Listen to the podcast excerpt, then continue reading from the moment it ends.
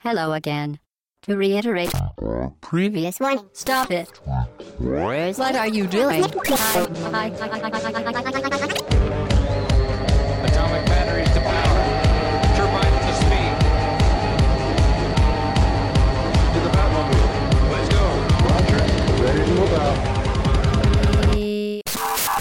Au bas gauche droite.fr, le podcast session 38. Messieurs, bonjour tout le monde. Aujourd'hui, podcast thématique. Donc on est toujours un dimanche matin, mais je ne donne pas la date car nos thématiques sont intemporelles, messieurs.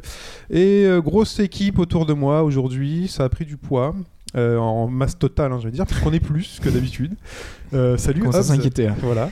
Euh, salut Shin, salut, tout le monde. Salut Fatch. Salut tout le monde. Et Ashura qui come back. Salut Eh Ashura. oui, bonjour à tous, je reviens, comme Et- à chaque podcast thématique. Et Alphonse. Salut Alphonse. Salut tout le monde. Sans cravate hein, cette semaine. Relax. Euh, pas d'analyse, euh, hein, pas, de, pas de crash boursier.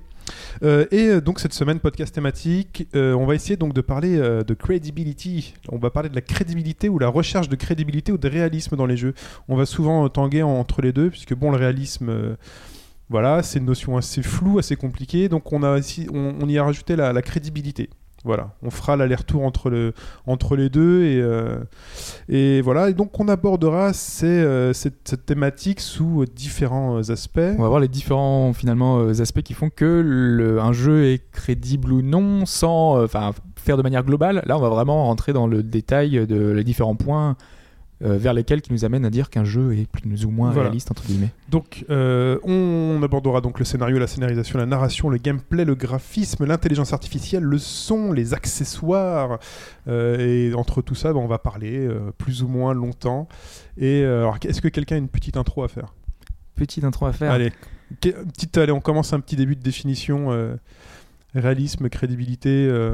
Bah, en fait, euh, il n'y a pas vraiment de début de définition. On va juste, euh, revenir aux origines finalement, euh, dire que bah, les premiers jeux, comme Pipo nous l'a souvent dit, on avait notre ami Ralph Baer qui avait créé ces jeux et qui finalement, avec des jeux de tennis, avec des jeux de hand, était simplement une reproduction de la réalité. Et le but, c'est de reprendre les règles, de reprendre euh, finalement un petit peu l'apparence et de- d'en faire des jeux crédibles finalement, euh, faire euh, pouvoir s'amuser avec quelque chose qui se rapproche de ce qu'on a dans la vie de tous les jours. Do- Donc là, la crédibilité, c'est on arrive à faire croire à la personne qu'elle joue au tennis. Et en fait, le, le- le joueur assimile euh, très bien le fait qu'il joue au tennis, alors qu'il a juste un, un carré et deux bâtons qui se, qui se déplacent. C'est ça, et on va le voir au fur et à mesure, il y a des évolutions, mais malgré tout, le joueur, même s'il y a 3 pixels, il arrive à s'identifier, à voir à quoi il joue finalement. D'accord, donc là, on est plus sur euh, l'acceptation euh, d'une certaine réalité. Oui, plus ou moins, oui. Voilà, la représentation finalement. C'est donner une crédibilité à la représentation. Un mime du réel, quoi. C'est ça un peu. On n'est même pas dans un mime, On là on est sur une représentation abstraite. Ouais, mais on te dit bah tiens je te fais- c'est- c'est schématique en fait c'est une réalité très schématique et euh, ce qu'on peut dire c'est qu'au fur et à mesure où on avance avec le temps euh, cette, cette schématisation elle se rapproche plus de ce qu'on a dans le réel grâce à justement bah, la technique donc euh, le, C'est le- ça, et on va voir au final que euh, progressivement, euh, les consoles ayant de, de plus en plus de, de progrès technologiques, que certains éléments progressent, progressent de plus en plus, euh, vont aller vers une forme entre guillemets de, de recherche de réalisme dans les mécaniques. On voit finalement que aujourd'hui, enfin même euh, à l'époque avec la PlayStation, on a voulu faire des, enfin même avant déjà, on faisait des simulations de, de- de jeux d'avion, des simulations de jeux de voiture. Euh, on va avoir des, des jeux qui vont proposer de plus en plus de scénarios, euh, de plus en plus de petites choses qui font que on a besoin d'un univers crédible, d'avoir de la cohérence, Mhm. d'avoir quelque chose de, de très fort. Et donc c'est ce qu'on va voir finalement. c'est pour ça qu'on parle aussi de crédibilité et pas juste de réalisme Ouais. donc euh, déjà au niveau du réalisme on sait qu'on est très lié à la technique enfin moi de mon avis perso chacun euh, dans votre petite tête ou grande, euh, excusez-moi, euh, vous avez votre point de vue, mais pour moi c'est très lié à la technique et ayant en plus pour apporter de la crédibilité euh, des aspects justement sur le travail de, des différents aspects qu'on va, qu'on va balayer, donc le scénario, la, la scénarisation et la crédibilité de l'univers dans Ouais. lequel on va nous mettre. Après, on n'a pas forcément besoin que de, de l'aspect technique. Moi, je vois par exemple les premiers jeux de baston. Finalement, c'était juste des, des gars qui se tapaient dessus. Mhm. Et on a eu besoin, on ne sait pas trop pourquoi, d'apporter derrière un background à chaque personnage, d'apporter euh, une, une, une espèce de cinématique de fin à chaque, fois. Aujourd'hui, c'est quasiment une norme. Si, si tes personnages, et si ils n'ont pas d'une histoire, euh, bah, ça, ça marche pas. Alors que c'est totalement idiot finalement. Pourquoi est-ce qu'on a besoin de savoir euh, le groupe sanguin d'un personnage alors que c'est la, la chose qu'on te donne quasiment à chaque fois? Dans un, on regarde un livret d'un jeu de, d'un jeu de baston, euh, tu sais que lui il est français, il mange les De pâtes. moins en et moins, voilà, parce qu'il y a quoi. moins en moins de livrets. de c'est vrai. Dans le jeu, on va dire. Voilà. Euh, bah, là, c'est plutôt une recherche de crédibilité. On essaye Euh, de donner aussi, une consistance à, à ce Euh, monde. Même si là, pour le coup, l'exemple du groupe sanguin, c'est vrai qu'il est un peu exagéré, mais je pense que c'est Si, ça, aussi- ça existe vraiment. Non, non, mais je veux dire, il, est, euh, il va vraiment loin dans la. Oui. Parce que moi, j'allais dire que finalement, c'est aussi pour que le joueur s'identifie à un personnage. C'est aussi ça, un, un peu l'idée. Après, euh, je pense pas que je vais m'identifier davantage à un, gros, à un perso qui a le même groupe sanguin que moi. mais. euh, Mais tu auras peut-être plus tendance à, à pouvoir accepter l'existence de ce personnage. Ouais, si voilà, on te que- dit qu'au-delà qu'il est capable de faire un Shoryuken et un Hadoken, on te dit bah il est né dans telle ville, il a tel groupe sanguin, euh, il a tel problème dans la vie, tu tapes plus facilement une Bah, acceptation. disons, il a un background, ça te l'humanise un peu. Et puis à, à voir aussi que le background, je pense notamment à la série des Tekken, ça leur permet d'en sortir un nouveau en disant à chaque fois notre scénario, qui est tout pourri entre parenthèses, mais euh, l'histoire des, des personnages se poursuit d'un épisode à l'autre. Ça, ça permet aussi d'installer une continuité euh, dans, dans une série de jeux, je pense. Donc, alors, euh, pour finir cette intro, moi, j'ai donc, je vais donner tout de suite ma perception du truc. Le- L'espèce de petit fil rouge que j'aurai moi perso euh, tout le long, c'est dans cette recherche de crédibilité, de, sé- de- de réalité, il y a à la fois le mimétisme de la vie réelle pour les choses qu'on peut connaître, donc type sport ou euh, ou choses comme ça, et euh, cette espèce de réalisme, mais euh, réalisme télévisu- télévisuel. Parce qu'il y a beaucoup d'expériences. C'est vraiment a- graphique alors du coup. non, non, non. Sur euh, cinématographique et, et- c'est-à-dire au niveau donc de la narration, de la scénarisation et de l'aspect visuel, pour moi, c'est plutôt une- une recherche d'atteinte du réalisme télévisuel ou de ce que nous on voit à travers les écrans et qu'on ne maîtrisait pas avant les jeux vidéo. Enfin, qu'on ne maîtrise pas en dehors du jeu vidéo. Donc il y a surtout ces choses-là qu'on essaie, ces choses-là, choses-là qu'on essaie justement d'imiter, je pense, euh, dans le jeu vidéo, puisque nous, euh, je sais pas si vous avez déjà sauvé une tour en feu, euh, aider des gens ou, euh, ou jouer au sport de haut niveau, mais c'est surtout un réalisme télévisuel qu'on cherche à, qu'on cherche à atteindre. Donc premier aspect, messieurs, euh, bah, entre chaque petit, euh, entre chaque petite partie, on va se mettre un, un petit extrait sonore. How about I make you Whoa, famous? mister. All you gotta do is agree to a duel. You ain't gonna Beat Clifton Ledbetter. Someone needs to teach you some respect. Sure.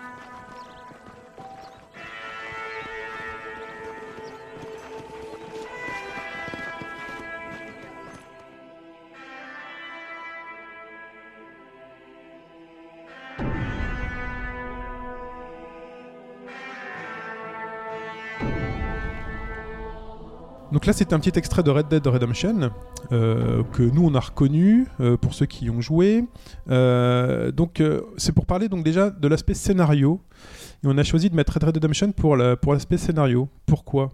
Est-ce que alors quelle recherche de réalisme ou de crédibilité on a Bah, en fait, le, scénario, pour le coup, dans Red Dead, euh, enfin, est déjà il est intéressant en lui-même, euh, puisqu'il y a un cheminement euh, tout le long assez logique et il y a un vrai travail d'écriture, euh, un vrai travail sur les dialogues et une fin qui est intéressante. Maintenant, il permet d'aborder pas mal, pas mal de choses. euh, Alors Parce que- Red Dead Redemption, c'est réaliste, crédible. Ça, vous avez une image par Ça rapport à ça s'inscrit dans le réel quand même, puisqu'effectivement ouais. ça se passe dans une espèce de, enfin, ce qu'on appelle un western crépusculaire. Donc on est au début du XXe siècle, etc. Les chemins de fer arrivent partout, l'urbanisation commence et le jeu bah, s'inscrit effectivement dans cette, euh, de- dans ce contexte bien, bien particulier. Dans ce réalisme qu'on imagine, puisque Voilà, c'est personne ça, n'était né à dire. cette époque. C'est une vision quand même un peu fantasmée du western qui nous vient du cinéma. Ouais, c'est beaucoup inspiré par les western spaghetti. Quoi. euh, Donc là, euh, ouais. on est dans une espèce de mimétisme fin- finalement cinématographique. Ça va bien au-delà du scénario. hein, euh, Oui, oui, ça va Ouais, bien au-delà du scénario, mais ensuite, tu as une, une couche crédibilité dans l'univers qui fait que, par exemple, dans Red Dead Redemption, il se passe des choses.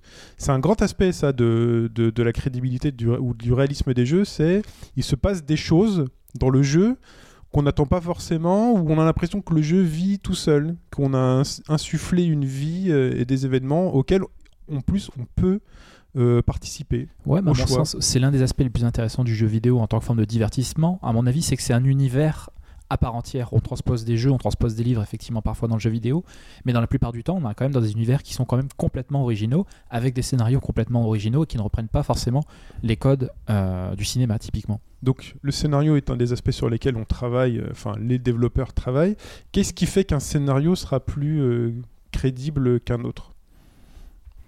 Bah, déjà, je pense la, la, recherche, encore une fois, le, le background de chaque personnage, d'avoir une histoire qui paraît cohérente, d'avoir quelque chose comme un trait d'écriture par rapport euh, à l'histoire de l'univers dans lequel on va évoluer, pour avoir quelque chose de euh, pas, euh, pas what the fuck, mais un truc assez pas terre à terre, mais un peu cohérent, qui est quand même de, un, lien entre ce qui est le background du personnage et le jeu dans lequel tu vas évoluer.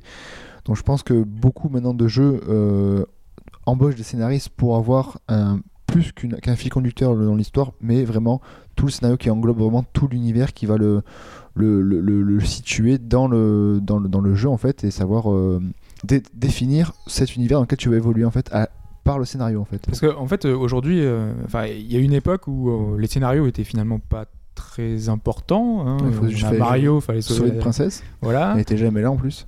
Et on- si on prend l'exemple de Nintendo, on voit finalement que euh, au fur et à mesure, bah, ils ont intégré, euh, en tout cas plus Ouais. de, de scénarisation, plus, enfin, il y a un scénario derrière qui est un peu plus poussé. Nintendo encore c'est pas forcément le, le meilleur euh, le meilleur élève parce qu'ils ils avancent mais c'est pas non plus euh, énorme pour l'instant. Oui, mais même, eux finalement, Oui, ils se tournent sont- qui petit sont à un petit. petit peu quand même les, normalement effectivement d'une position, c'est-à-dire le gameplay, le gameplay, le Mm. gameplay, l'histoire, bon bah va trouver la princesse et puis basta.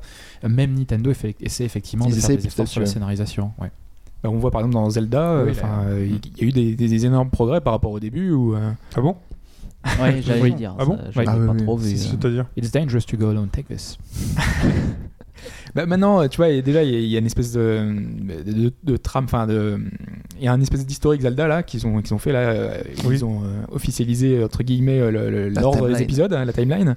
Et euh, du coup, limite, ils se justifient, enfin, maintenant qu'ils l'ont, ils l'ont, ils l'ont mis, ils essayent d'insérer les épisodes quand il le faut. Là, avec la suite de, A Link to the Past. voilà, de Link to the Past, ils ont un petit peu intégré, enfin voilà, ils, ils montrent qu'il y a un fil conducteur, qu'il y y a- qu'il y a une vraie histoire, que euh, cette légende du petit garçon, voilà, il y a, un, vrai truc euh, qui existe derrière et que c'est, crédible, c'est tangible quoi finalement. Mais elle est pas dans le jeu.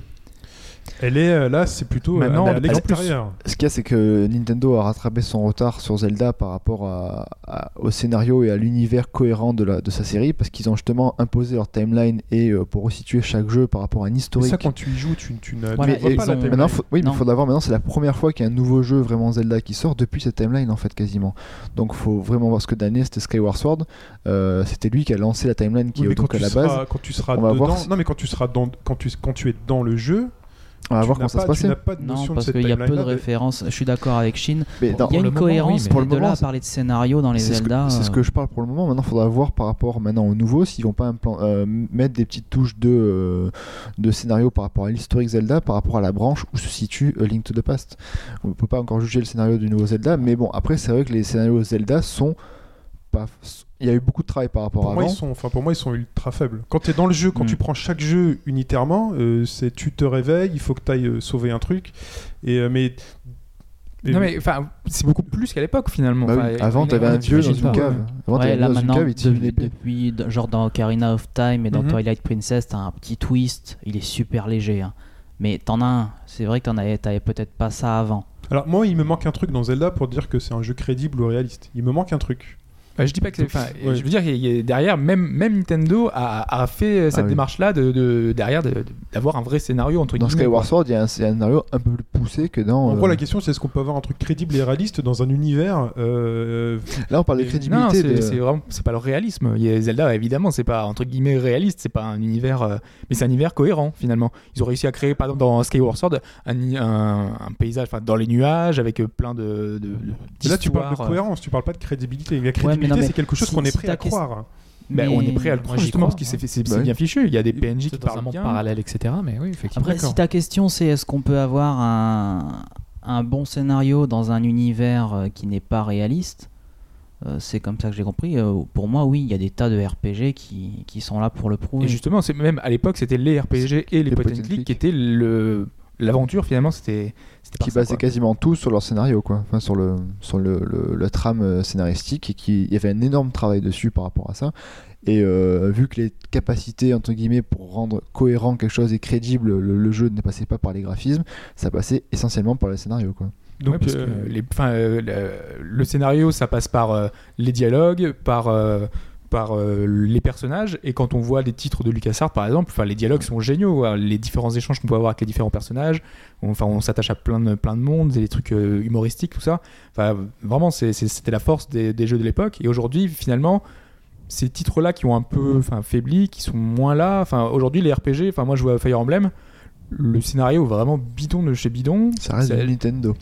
ça reste du Nintendo, mais je veux dire, euh, ils ont, à l'époque, on va dire que c'était, enfin, Fire Emblem avait un scénario, mais ça n'a pas évolué depuis.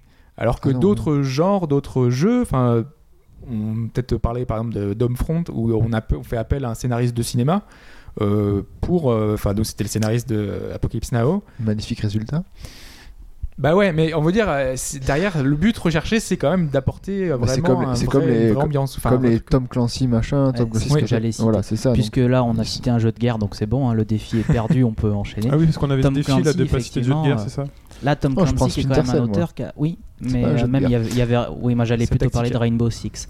Qui. Mais là, effectivement, Tom Clancy, donc un auteur de, de romans policiers, qui a carrément son nom accolé à, à Hmm. toute une série de jeux. Bah, Justement, ça c'est pour apporter de la crédibilité Ouais, au jeu. Bien Mais sûr. C'est- On se dit, Par voilà, le scénario. il y a, par le scénario, puisque Tom Clancy est quelqu'un qui fait des recherches et qui écrit des histoires euh, géopolitiques crédibles sur des choses qui pourraient se produire, un peu comme quand Alphonse euh, joue à ces jeux de euh, politique, de gestion euh, de pays. Civilisation. Civilisation. Euh, Europa Universalis tu vas dire. plutôt, non non, oui, non, encore plus poussé. oui. tu, enfin voilà, tu joues avec l'histoire, mais c'est des choses qui auraient pu se produire. Oui, c'est des choses qui peuvent se produire, c'est des choses, c'est quelque chose qui est inscrit dans la réalité. Euh, bon, plus récemment, on peut, on peut parler de L.A. Noir, par exemple, effectivement, qui reprend une partie de, de l'intrigue du Dahlia Noir, qui était euh, effectivement un tueur en série qui a sévi à Los Angeles. Donc pour, pour- pour moi, quand on parle de crédibilité ou de réalisme dans un scénario, c'est surtout que le scénario s'ancre dans une réalité qui pourrait exister.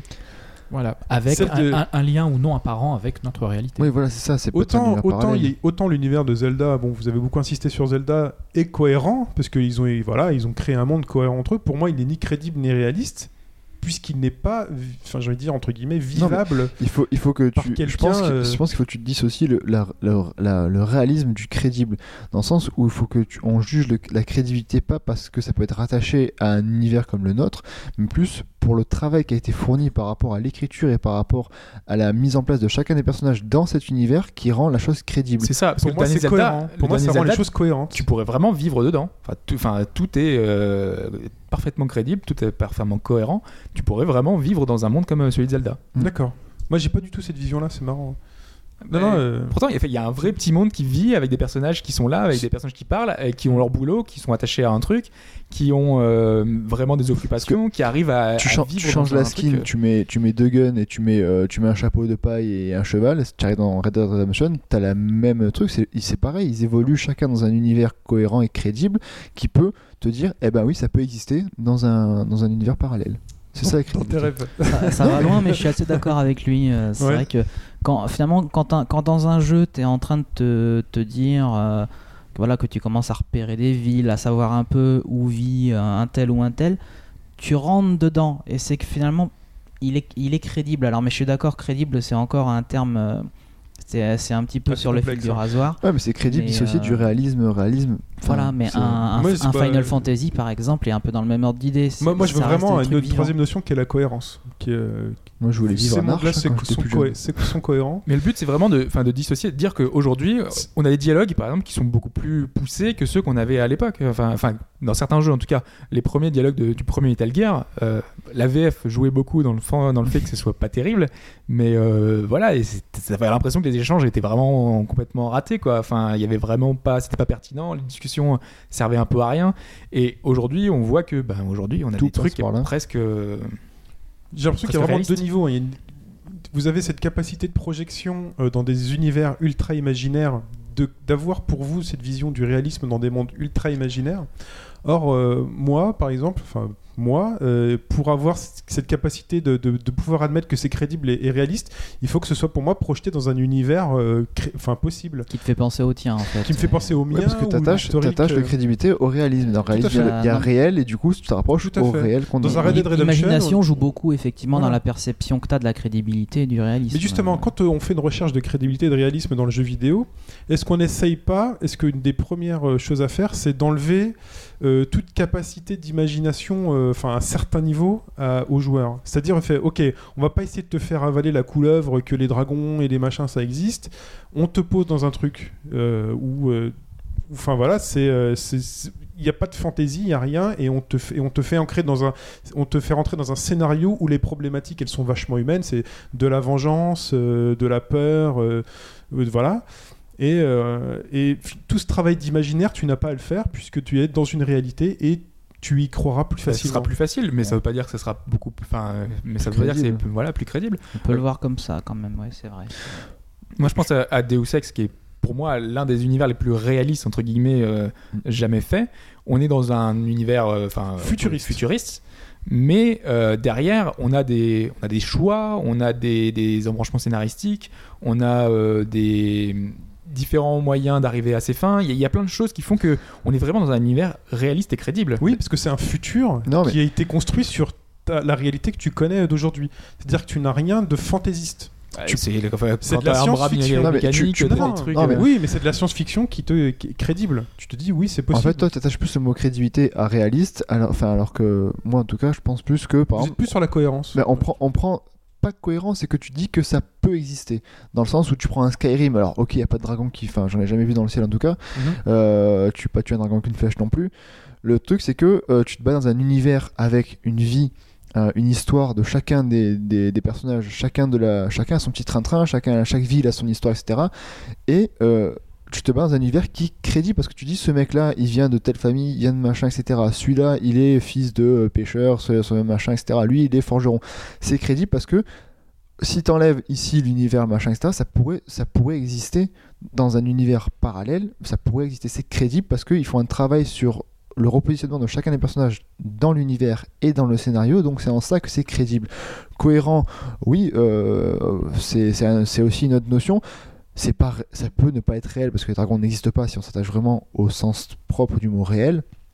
Mais pour moi, en tout cas, c'est crédible parce que il y a un énorme travail de recherche et de scénarisation sur. euh, D'accord. C'est ça, c'est la principale préoccupation des scénaristes, c'est arriver à rendre finalement euh, un jeu, même s'il est dans un univers imaginaire, crédible finalement. Arriver à dire on pourrait y vivre finalement. D'accord. Voilà. Et cohérent pour moi en fait ça renvoie plus à une notion purement scénaristique en fait.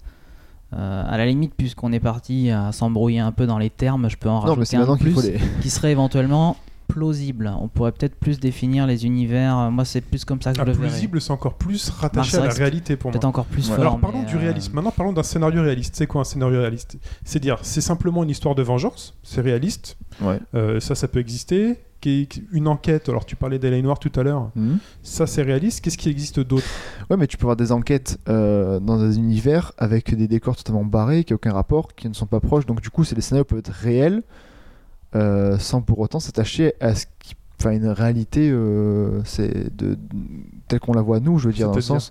Bah, tu peux tu avoir peux, des Phoenix Wright où tu as des scénarios qui se tiennent, Voilà. tout est cohérent parce que c'est logique, dans une simulation d'avocat. ça peut être réel. Hmm Mais dans un univers complètement barré où, Avec, euh, euh, où, euh, un, un- J'ai pas dit un- réel. hein, On a dit oui, réaliste. où la, hein. la télékinésie est autorisée pendant les procès. trucs mais ça, réaliste, c'est voilà. quand même rattaché au- à une racine du réel, quand même. Mhm. Enfin, c'est un peu la même. Ah, les, les GTA par exemple ont des scénarios qu'on pourrait qualifier de réalistes parce que Non, c'est la Vraiment, réalité qui a, qui a influencé GTA. Ouais, là, c'est encore.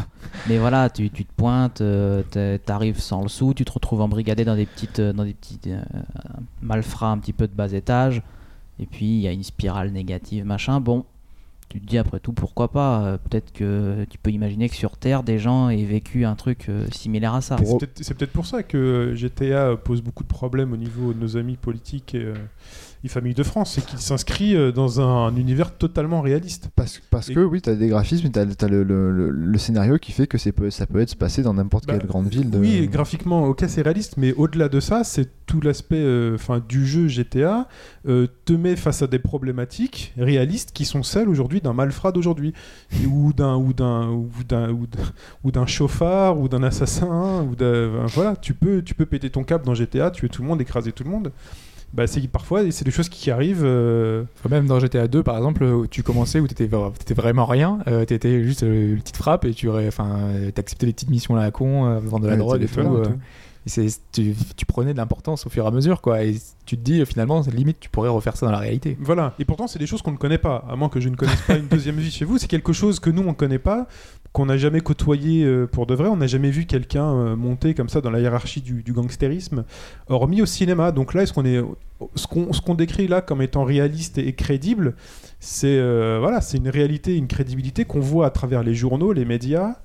Et le, et le cinéma. Donc c'est quelque chose qui se rattache à un fantasme ou à un imaginaire qu'on a. C'est pour ça, là j'utiliserais plus Mm. le terme, euh, bon j'ai dit réaliste avant, mais là effectivement dit comme ça, ce serait plus crédible parce que réaliste pour moi en fait, mais le, le terme ré- réalisme, j'avais déjà entendu ça dans, dans un autre podcast je- il y a assez longtemps.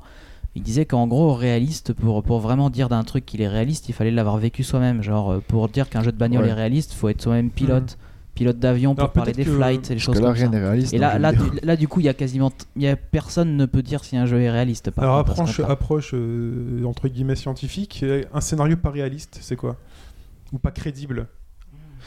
C'est deux- c'est- Euh, c'est il y en a- différent. Il y en a eu un, mais ça va que compliqué scénario- sans spoiler. Un scénario peut être crédible dans un univers qui, qui est complètement barré, et qui ne peut pas être crédible dans un autre univers. tu Ah, Moi j'ai peut-être un exemple qui me vient en tête. J'en ai un aussi, C'est. Fahrenheit, qui commence de manière totalement réaliste et crédible, et euh, qui se termine dans, euh, C'est tellement n'importe quoi. dans le tu- n'importe quoi, qui, qui te fait sortir. Moi ça m'a fait sortir du scénario de l'histoire. Je me suis dit là, vraiment, c'est hein. totalement barré. Au début, c'était vraiment très terre à terre. Voilà, il y a des taches de sang par terre. Euh, Qu'est-ce que tu fais? Bah, Il faut que je prenne un balai pour nettoyer. Sinon, si je sors, le flic va me choper. Donc là, tu as vraiment des choses à faire très logiques, Hmm. très cartésiennes à Ah faire. oui, au début, c'est très. euh, Et au final, tu finis euh, à voler, euh, à faire du kung-fu dans les airs et tu. C'est Matrix.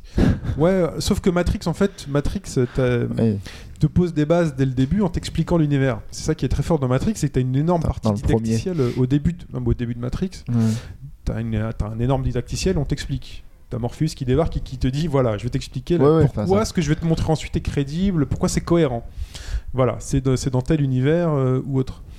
L'un des, l'un des jeux qui m'a. Là, dans Fahrenheit, euh, Oui, non, c'est. Maintenant, c'est que euh, l'un des jeux qui m'avait marqué par rapport à son univers crédible qui peut se, se passer réellement, c'est la, série, la saga Legacy of Kain aussi. C'est une histoire, un background énorme dessus. Et euh, voilà, je suis jamais allé dans les enfers, je sais pas quand ça se passe au niveau des portes des enfers, j'ai pas d'aile non plus, heureusement, sinon je serais banni. Mais euh, je veux dire, c'est un univers. Moi, moi le crédible, c'est le, la probabilité que tout se tient, en fait. Tout se tient par une histoire, pas un scénario. Donc, ça, vraiment. euh, toujours la cohérence. Toujours, voilà, c'est euh, moi j'attache plus crédibilité à cohérence pour que cet univers puisse exister. D'accord. Un autre petit exemple que j'avais, moi, qui Oui. est un jeu qui est cher à au moins deux autres personnes autour de cette table, c'est euh, le 999 euh, sur DS. Où là, en gros, tu commences, tu es dans un bateau, euh, tu as été fait prisonnier, tu sais pas trop pourquoi, il y a de la flotte qui rentre, faut que tu t'échappes. Bon, et de fil en aiguille, donc tu te retrouves dans un, un truc qui est finalement assez euh, acceptable, c'est-à-dire que tu résous des énigmes, tu es, dans un bateau, il y a des gens qui t'aident. Éventuellement, le truc le plus abusé à ce niveau-là, c'est qu'ils ont un petit bracelet euh, qui peut péter s'ils font un peu n'importe quoi, mais après tout, bon, c'est quelque chose qui est envisageable. Et quand tu arrives sur la fin, alors je spoil pas parce que ce serait un peu gâché, mais le scénar part vraiment de. Ça devient très perché. D'accord. Et, Et donc là, pour voilà. toi, c'est réaliste, Eh crédible ben, c'est là qu'on est vraiment à la limite. Parce que, que enfermé, c'est ça, c'est des gens qui sont enfermés et euh, qui- l'univers, l'univers en lui-même est, est complètement crédible. D'accord, le, le mais le- c'est des gens qui sont enfermés, qui ont un mécanisme explosif au poignet si jamais ils font pas certaines épreuves, et qui doivent sortir en interagissant avec voilà. d'autres personnes. L'idée de base, c'est quelque chose de réaliste, mais au final, quand, quand vraiment t'as, quand vraiment Oui. l'ensemble, tu te rends compte que le scénario, par contre, euh, lui, n'est pas du tout, euh, n'est pas du tout crédible. Ah, mais ça, c'est un truc dont tu te rends compte dans la, la fin. dans la dernière heure. Et pourtant, ça se situe dans un univers qui, lui, est, ouais, est crédible, à mes yeux, du moins. Je... D'accord. Donc en fait, chacun a sa petite euh, vision. euh, Enfin, en fait, chacun met la réalité d'un scénario à, à un certain niveau. Vous, c'est certaines personnes, donc c'est plutôt au niveau de la cohérence. Mm. Moi, c'est sur le fait que ça s'inscrive vraiment dans un possible. euh, dans un possible humain, alors que ce soit historique, euh, présent ou futur. Et euh, je vous propose de, de passer à la scénarisation. Witness the power bestowed upon us by our priestess, your very daughter, Mithra! My daughter.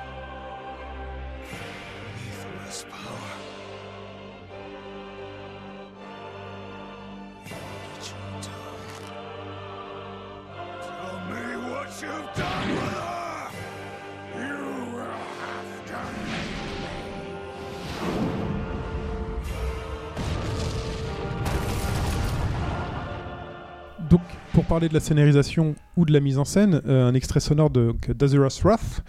Euh, Waouh, je me surprends moi-même. Euh, justement, pour montrer. euh, donc là, c'est plutôt ce que je disais en intro c'est pour se rapprocher du fait que nous, bah, nos, vies, elles sont pas scénarisées, nos vies. Enfin, il n'y a pas d'énorme scénarisation dans nos petites vies.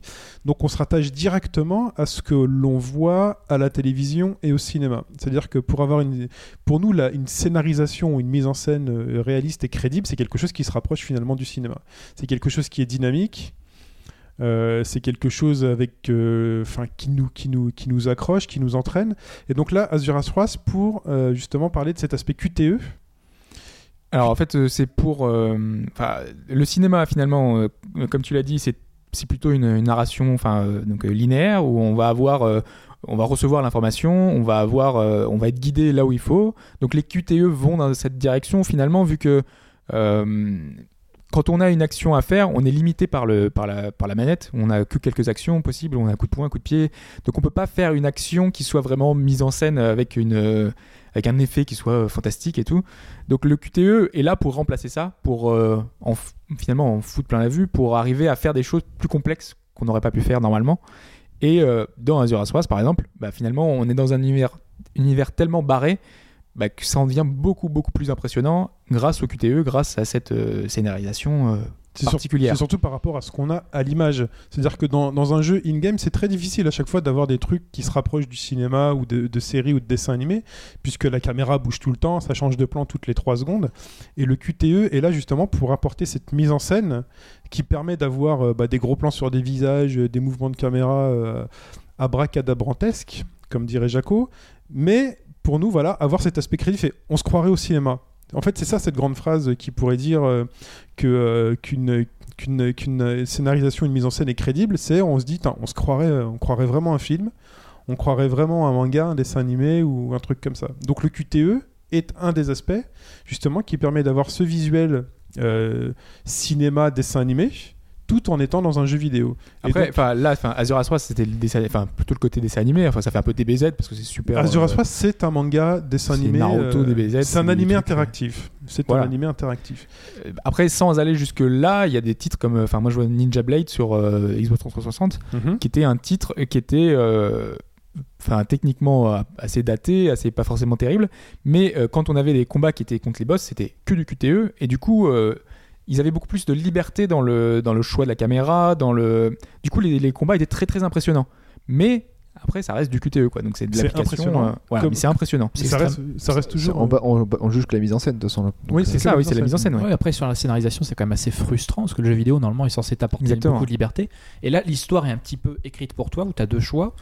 Tu entres le QTE au bon moment, ça passe. Tu l'entres pas, tu es mort. Et je trouve qu'on est euh, sur des modes de QTE qui sont assez pauvres où il devrait, on pourrait penser à des embranchements. Typiquement, tu rates un coup. Euh, c'est- pas tout à tu fait meurs terminé, pas forcément, je crois que c'est euh, dans Heavy, Ça, ça dépend Heavy Rain. Heavy Rain, mais, euh, tu pouvais rater des QTE, Ah oui, mais alors pour le coup, Heavy Rain poussait le, le QTE assez long. Moi, il y en a un qui, qui a traumatisé beaucoup de monde et j'en fais partie. C'est le fameux je me sers un jus d'orange là vers le début du jeu. C'est pour Ah, jeu. C'est tout ce qu'il y a de plus réaliste. Hein. T'es t'es dans ta maison, tu sers un jus d'orange euh, en QTE, mais qu'est-ce que tu t'emmerdes? Enfin, C'est incroyable.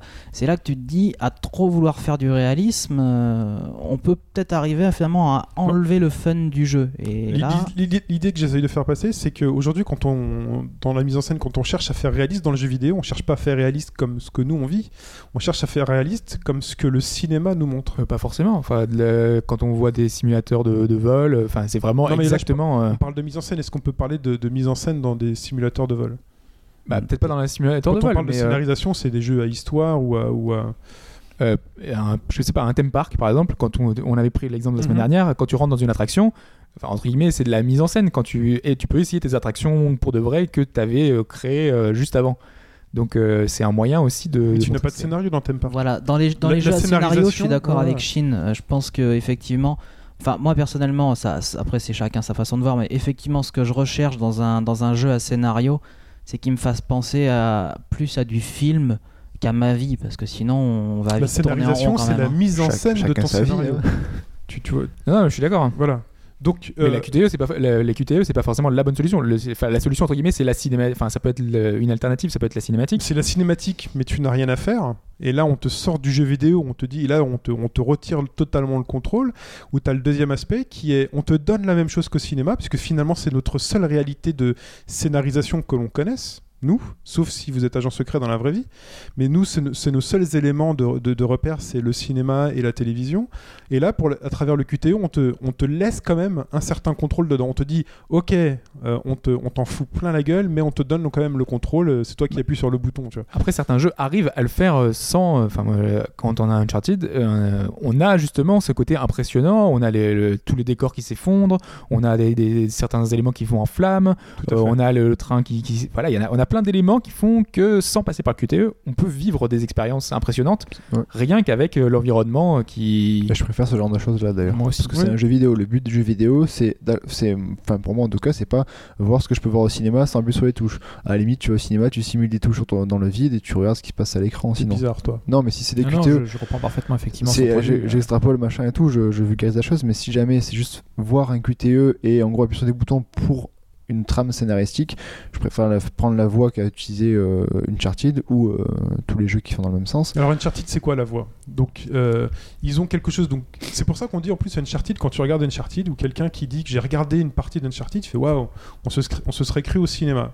C'est très justement, ça reste toujours le repère du cinéma, c'est la seule réalité nous qu'on connaisse. et pourtant, quand tu joues, tu te dis, c'est, tu te crois pas cinéma, tu- c'est un jeu pour toi. Si, joue. t'as des éléments de cinéma qui Oui, t'apparaissent, mais qui c'est te- avant qui tout te- un jeu. qui te donnent. Oui, c'est avant tout un jeu. Parce que Mais il y a sens des choses qui se passent à l'écran T'es tu acteur des choses quand même Voilà. aussi. Ouais. T'es pas totalement passif. Mais il se passe des événements cinématographiques où tu te dis waouh, Oui. il, il se passe des trucs de fou. Je suis dans un immeuble, euh, je fais ma fusillade et puis là tout d'un coup les poteaux pètent, il y a un hélicoptère, euh, tout s'effondre et puis moi je glisse.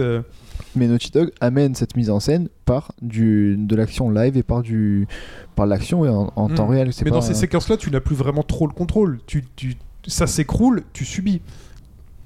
Tu subis, mais t'as une action T'as une sur action, le T'as une action à personnage. faire. Il faut que tu joues. Faut que tu cours, faut que tu Si- sautes, faut que tu t'accroches. mourir. euh, Si tu poses ta manette et tu regardes, t'es mort. Par contre, tant qu'on parle de QTE, ça me paraît difficile de ne pas parler d'un d'un jeu qui a plus ou moins, euh, qui a popularisé la mode et qui justement s'en sort. Voilà, Shenmue évidemment, et qui lui s'en sortait pour moi en tout cas un petit peu mieux au niveau de la mise en scène. C'était pourtant assez assez plan-plan. Enfin, tu te, tu te levais le matin, t'avais ton petit carnet euh, avec ton enquête en cours, tu voyais où est-ce que t'en étais. T'allais en ville, t'interrogeais des gens, euh, t'essayais d'avancer dans ton enquête, et puis à 23h, le mec il disait Ah, il est tard, faut que je rentre me coucher. Mais alors, il y, des- y a des gens qui avaient trouvé ça très ennuyeux. Moi, c'était déjà beaucoup mieux passé que, que le début d'Heavy Rain que je racontais.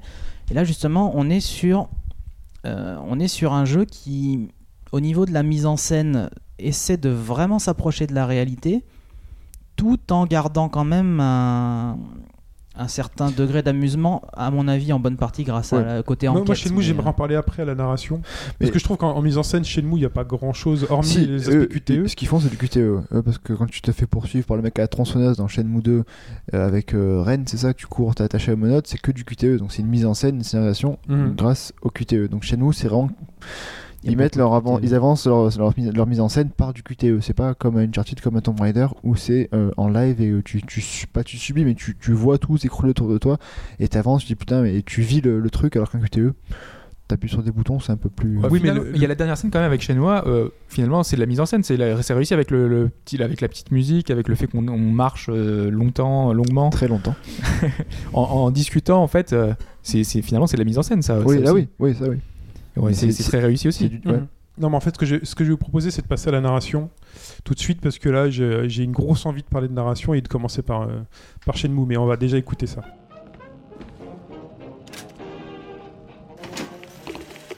Puis l'archange m'a montré une vision. Une ville plus légère que l'air. J'ai demandé pourquoi me montrer ceci, archange? Je ne suis pas un homme fort. Je ne suis pas un homme vertueux. Je ne suis pas un homme saint. Alors elle m'a répondu une chose remarquable? Tu as raison, prophète. Mais si la grâce est à la portée d'un homme tel que toi, comment les autres pourraient-ils ne pas la voir en eux? Donc là, on, est, on a écouté Bioshock, euh, très cher un, Hobbs. un, un petit extrait d'un voxophone en fait, euh, d'un Mhm. d'un petit extrait sonore qu'on peut entendre finalement dans le jeu, qui nous raconte et qui nous, euh, qui nous permettent d'appréhender l'histoire, de savoir un petit peu ce qui, est- ce qui se passe dans cet univers-là. Et c'est un des moyens choisis pour justement nous permettre de, de, de- de mieux connaître cet univers. Et ça, on en parlait pendant le test de Bioshock Infinite. C'est justement un, un truc très lié à Bioshock, c'est la narration. Et cette narration qui est tout, tout le long du jeu, euh, sans coupure. C'est-à-dire que c'est nous, joueurs, qui trouvons nos éléments de narration. Enfin, Bioshock, c'est particulier. Enfin, Infinite, c'est particulier parce que finalement, on a souvent des, des interruptions, euh, entre guillemets, euh, enfin, un peu plus histoire, un peu action. Enfin, par exemple, dans un Half-Life, là, on est vraiment totalement acteur du début à la fin et l'histoire, on l'apprend quand le personnage l'apprend. Euh, c'est pas la même idée, mais, euh, mais voilà, on apprend finalement tout ce que le personnage apprend en même temps. On- parce que souvent dans un jeu vidéo, on est amnésique, on sait, on fina- finalement on sait pas ce qui s'est passé avant. C'est un truc euh, qui, existe, qui est très présent dans, les jeux. Et, euh, et là, pour le coup, bah, vraiment, on va apprendre tout ce, que, tout ce que le personnage vit, tout ce que le personnage va trouver sur son chemin, et ça va lui faire progresser dans l'histoire. C'est ça, c'est la narration la plus générale possible. D'accord. Et une narration cré- crédible et réaliste, qu'est-ce que c'est? C'est quoi? C'est une- Alors, là encore, on se rattache au cinéma, pour l'interrogation Mais d'ailleurs, enfin, vous parliez de Bioshock Infinite, ça se rattache un peu à la narration, justement, ce que j'allais dire. Mhm. J'avais entendu un certain nombre de, de gens, euh, pas se plaindre, mais s'étonner un peu. Je crois que c'était Erwan Cario euh, dans Silence on joue. Si c'est pas lui, bon, désolé. Qui disait, en fait, il était un, un peu agacé par le fait que dans Bioshock Infinite, bon, que je n'ai pas encore fait, donc là, ça reste du on-dit, mais euh, qu'apparemment, donc, le héros a un background, a un passé auquel il fait référence. Mais finalement, en tout cas au niveau dans lequel il en était, il en était dans le jeu, eh ben, le joueur n'a jamais d'a- davantage d'informations sur ce passé. Et euh, du En fait, coup, on il le disait qu'il se sentait frustré parce que c'est comme des, des mecs qui sont en train de se raconter un voyage auquel t'es pas allé en fait. Et euh, il disait que ça pouvait être un peu, un peu embêtant pour le joueur finalement de bah, de pas tout savoir. Et là, du coup, c'est toi ton personnage a un background et chez- certains, ça peut quand même euh, éveiller une, un peu une frustration finalement. Bah, mais là, on parle de la narration, on n'est pas vraiment dans l'histoire qui est passée, mais l'histoire qui, qui se passe. Après, euh, sur Bioshock Infinite, enfin, en gros, ils se racontent des choses et puis tu comprends, tu essaies de deviner un peu ce qui s'est passé dans leur passé, tu comprends à travers leurs paroles, en faisant un petit effort. Ouais, puis de toute façon, à la fin, la, la fin fait que on on n'avait pas besoin de savoir finalement. Enfin, Ouais, voilà. Même si on aurait eu plus de détails, ça aurait servi à rien. Enfin, on va pas parler, on n'est pas là pour parler de ça, on parle de la narration, du qu'une scénar- une narration scénariste est crédible.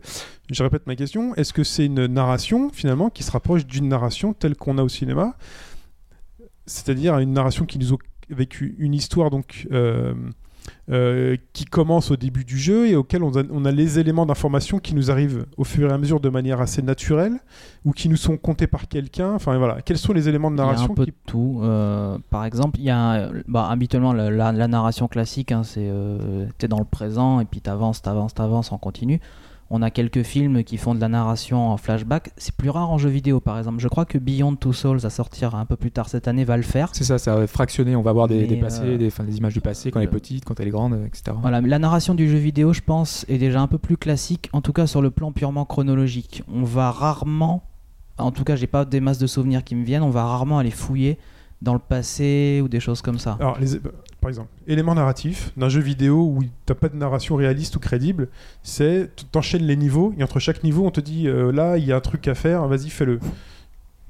On, on est d'accord. Ça, c'est la narration FPS typique. Ça, c'est la narration Non, FPS. ou Mario, typique. Todd qui te dit il est dans l'autre château. Voilà. Et t'as la narration. Alors là, j'ai envie de parler de Shenmue. Allez, on- on- j'en ai déjà parlé la semaine dernière, mais on- je vais redire ce que j'ai dit. C'est dans Shenmue, la narration, elle est très simple. Si on vous met une situation au début du jeu, et c'est ça, moi, qui m'a paru ultra réaliste et ultra crédible dans Shenmue, c'est on vient tuer votre père sous vos yeux, vous êtes KO, vous vous levez, vous êtes dans votre lit, dans votre chambre, vous vous levez. Et vous savez pas du tout ce qui va se passer. Le seul truc que tu sais que tu as envie de faire, c'est de te venger. Faut trouver comment. Ou de trouver qui.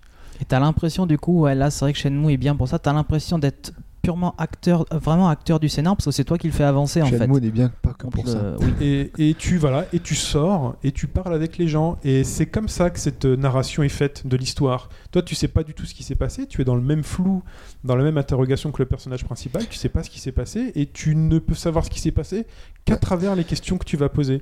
Et tu fais que ça tout le long du jeu et puis on te dit bah rendez-vous là, C'est-à-dire il faut que que tu fasses ceci, il faut que tu fasses cela. dans les, dans les jeux vidéo, c'est un peu le point, entre guillemets, enfin, point faible, ça dépend de, de quel côté on se met par rapport euh, à- au, ra- au rattachement de la réalité, du réalisme, on va dire, et de la crédibilité. Le scénario, il y a beaucoup, de la narration, pardon, il y a beaucoup de.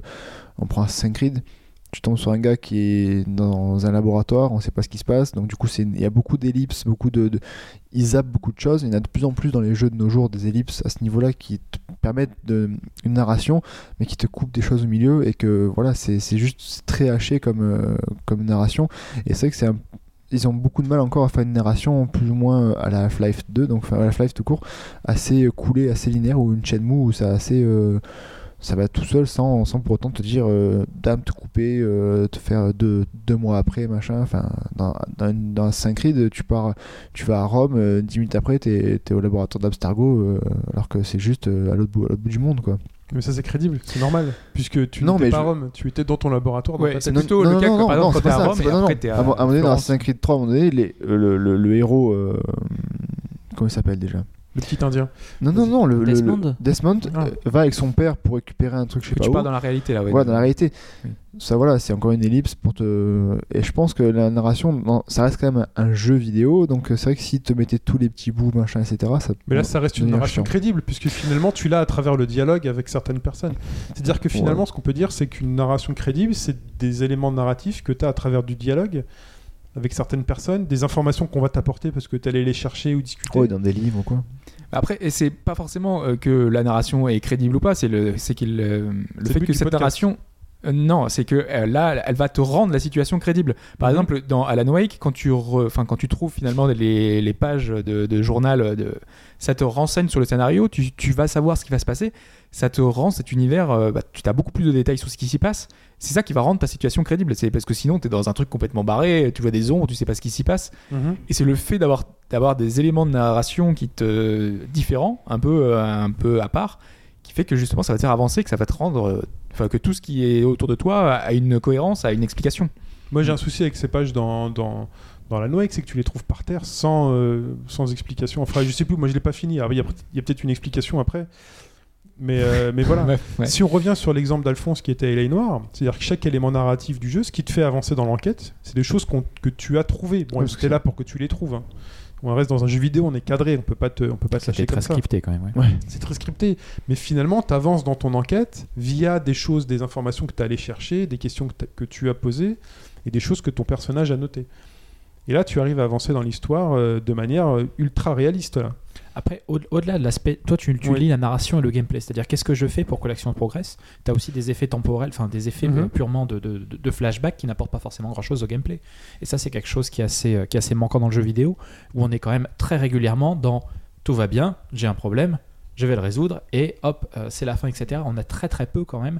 On est dans une. euh, La, la narration, moi je la trouve euh, très très pauvre en général quand même. Indépendamment des aspects de crédibilité ou de réalisme, euh, la narration est quand même assez faible. C'est, c'est- j'ai l'impression pour moi que le, le développement de modes de narration plus élaborés, ça date de cette génération, effectivement, avec des jeux comme, comme Alan Wake, comme Heavy Rain et ainsi de suite. ouais. Il y avait Fallout New Vegas aussi, je crois, qui avait été pas mal acclamé pour sa narration, puisqu'en gros, tu avais une trame principale et puis tu avais des petites quêtes annexes. Que, donc les quêtes annexes, tu étais complètement libre de ne pas les faire. Sauf qu'en fait, tu te rendais compte en faisant les quêtes annexes que euh, ben, ça reposait toujours sur euh, une petite histoire qui était propre. Sauf que en faisant la quête annexe, t'étais amené à découvrir des petits secrets que t'arrivais à recoller à l'histoire principale. Donc finalement, en partant d'un truc complètement optionnel, t'arrivais à en savoir plus sur ton vrai but dans le jeu. C'était une façon aussi assez, assez intéressante de faire. C'est un aspect intéressant de la narration, à mon avis, la bonne, la bonne narration, la relation réaliste, la narration réaliste, celle qui est propre aux jeux vidéo et qui te différencie du cinéma où tu prends tout dans la gueule et où tout le monde vit plus ou moins la même expérience, Mhm. c'est justement de proposer une expérience différente selon la façon, selon ta façon de jouer, typiquement. Euh, oh, tu reparlais de 999 tout à l'heure, c'est à peu près la même chose. Si tu ne fais pas certaines choses, il y a des choses que tu ne vas pas comprendre et finalement deux personnes qui auront fini le jeu Non, pas compris le jeu. n'auront pas compris le jeu de la même manière. Mm. Mais alors pas du tout. Voilà, enfin, en tout cas, euh, ça- c'est complètement opposé à la, la- la- la narration la plus simple qui est la cinématique euh, qu'on a de partout, euh, qui Ah fait ouais. que on te- on t'explique un point, on te fait un flashback, on te fait un truc, mais avec une scène cinématique. Il faut se rappeler quand même la- la- les critiques, et les, les pluies de critiques quand les cinématiques de masse sont arrivées sur le jeu vidéo. Je sais pas vous à l'époque, mais euh, les gens disaient mais j'ai pas envie de regarder un film, mais qu'est-ce que c'est que ça? Pourquoi je peux pas appuyer sur Start dans Final Fantasy X, etc. Dans C'était, MGS2, euh, tu pouvais zoomer sur les cinématiques. Ouais, mais par exemple, MGS4 cristallisait pas mal ça, où c'était le jeu quand même mi-gameplay, mi-cinématique. Oui, parce qu'il y avait peut-être euh, trop justement. Ouais, il y a trop. là, on c'était trop. Justement parce que Kojima, euh, lui, son fantasme, euh, on, enfin, on, le, on le devine, c'est de faire du cinéma et il se dit, pour lui, une Ah, on- narration. On le devine pas, il l'avait même déjà plus voilà. ou moins avoué. David lui- Cage chez euh, Pareil, ouais. pour Heavy Rain, Donc- c'est la même. hein. Donc eux qui s'estiment être de grands narrateurs, euh, pour eux la narration idéale et la plus réali- réaliste possible, c'est celle du cinéma. Et ils essaient justement de la, de la coller dans le jeu vidéo. Voilà. C'est bah, ce que je voulais dire. C'est très triste à mon avis. Pour vous, c'est très triste. Ouais, parce que le jeu vidéo est interactif et offre justement la possibilité à chacun de vivre sa propre expérience. D'accord. Mais euh, enfin, pour moi, le jeu vidéo doit aller piocher dans le cinéma, Ouais, mais de façon, voilà, de façon raisonnable. parce que de toute manière, quoi qu'il se MGS4, passe, c'est trop. le jeu vidéo, ça reste quelque chose. euh, Enfin, c'est des histoires fantasmées, des trucs géniaux qui se passent comme au cinéma. Et euh, quelle autre manière on a de raconter ces histoires-là que de que d'utiliser les mécanismes du cinéma? C'est un travail très Bah, complexe. T'en as, aujourd'hui, t'en as hein. un qui avait essayé, euh, je crois qu'il est chez Rapipo, c'est Lost Odyssey, Mhm. qui te racontait des histoires. En fait, tu lisais des livres. Tu es dans un jeu vidéo, tu lis un bouquin. Et euh, moi, j'en avais lu euh, quelques-uns de ces bouquins. Et en fait, ouais, c'est vraiment une narration dans la narration. Et t'es dedans. Bon, après, on reste sur un cas très très particulier. Mais Il y a peut-être hein, je crois qu'éventuellement. qu'il avait fait ça, non? Il y a pas des, Ouais, ouais, tous les Elder Scrolls, euh, les. Elder Scrolls ont vraiment des tas de bouquins. euh, Les Suikoden aussi, je suis obligé d'en parler à chaque fois de toute façon. Mais t'as toujours des petits bouquins comme ça qui se permettent de, de se raccrocher à l'univers et de te raconter des histoires en plus. Euh, ça peut être une porte de sortie. Maintenant, faut faut voir que tous les joueurs ne seront pas motivés. Je pense notamment Ouais, au bouquin de Lost Odyssey. Euh, Lost Odyssey, un livre, tu mets pas loin de 10 minutes à le lire. Mais C'est pas Est-ce- une narration euh, un peu fainéante, ça? Qui, Euh, Justement, qui est même, contraire, qui est c'est même pas, pas, du pas tout du vidéo. faire pas plus chercher. une cinématique. Y a travail et tout. Bah, moi, je Bah, trouve si- ça. C'est-à-dire que si, si c'est mal fait, ça va être chiant et ça va Ouais. te torpiller le jeu. Si c'est bien fait, effectivement, ça t'apporte des. euh, Dans Odyssey, ça il une eu un, vrai impact émotionnel grâce aux, aux effets sur les textes, avec la musique euh, ambiante, avec euh, il y avait euh, des, des petits bruits, t'avais des animations sur le texte. Ça, ça a été plus que lire un livre, hein, c'était Oui, un vrai effet de style. Là, on t'a mis ton texte en, en scène, finalement. T'as une mise en scène de livre. Voilà, mais, dans, mais dans Oblivion ou dans ou, Ah, Obli- d'autres. Oblivion, ouais. Est-ce que c'est pas un peu fainéant quand on te dit T'inquiète pas, on a fait un monde super, l'histoire est Non, géniale c'est un plus. euh, c'est une vraie histoire, c'est juste en plus. tiens, va lire tout ça. Finalement, t'as pas- tout T'es écrit. pas obligé de tout lire. C'est un peu ce qu'on appelle, je crois qu'on appelle ça le lore généralement du monde dans lequel tu es. C'est si tu as envie d'en savoir un peu plus sur l'histoire, ce qui s'est passé avant, tout ça. Ça te sert pas à grand chose dans le scénar, à part éventuellement pour comprendre pourquoi il y, a deux- il y a deux camps qui se font un peu la gueule ou des choses comme ça. Mais en- et puis il faut le voir aussi, après as, dans Oblivion, tu as des livres euh, qui vont te raconter euh, comment faire la cuisine, des machins. Enfin, c'est plus ou moins un guide stratégique intégré dans le jeu. C'est vraiment fait de. de- Il y a beaucoup de façons différentes euh, pour aborder ça. C'est. Ok. On, on passe à, on passe à la suite avec le gameplay. Has my lawyer arrived yet? I want to see my lawyer. A lawyer can't help you, Mr. Kalu. You shot a man dead in cold blood. You're going to have to pay for that. Let's talk about the shooting. Do you deny shooting Everett Gage? I'm a businessman. I, I run a jewelry store. I don't know what you're talking about. I'm sure my lawyer can clear all this up. Come on, Mr. Kalu. Make this easier on yourself. Get it off your conscience. You think I'm stupid? You Think I'll just do whatever you want because you're a nice guy? I've just got to keep my mouth shut and watch you run around in circles. We're done. Donc pour parler du gameplay, bah, on a mis un extrait d'Alain Noir, Alphonse. Ah oui, ça me fait chaud au cœur. Euh, Donc là, euh, donc on a fait, donc on a fait euh, scénario, narration, scénarisation. Voilà, donc on a un peu parlé de donc, toute l'histoire. Même après en avoir parlé, je sais pas, près de 30 minutes, ça reste quand même assez flou. Chacun a, a sa définition. Bah, Mais là, bon. sur le gameplay, euh, qu'est-ce qu'on peut. Enfin, là, c'est vraiment un des éléments peut-être ultra importants euh, du, du réalisme dans le jeu vidéo. Même si on a toujours une manette dans la main, mais les actions et la manière d'obtenir euh, les choses, euh, qu'est-ce qui fait qu'aujourd'hui le gameplay a été un élément prépondérant à- à- au fait de toucher le réalisme dans un jeu vidéo? Bah, En fait, on prenait l'exemple de Elle est noire. Euh, Elle est noire se base sur euh, un mécanisme. Finalement, euh, le but, ça va être de résoudre une enquête, et donc ça va être de euh, de d'avoir des renseignements.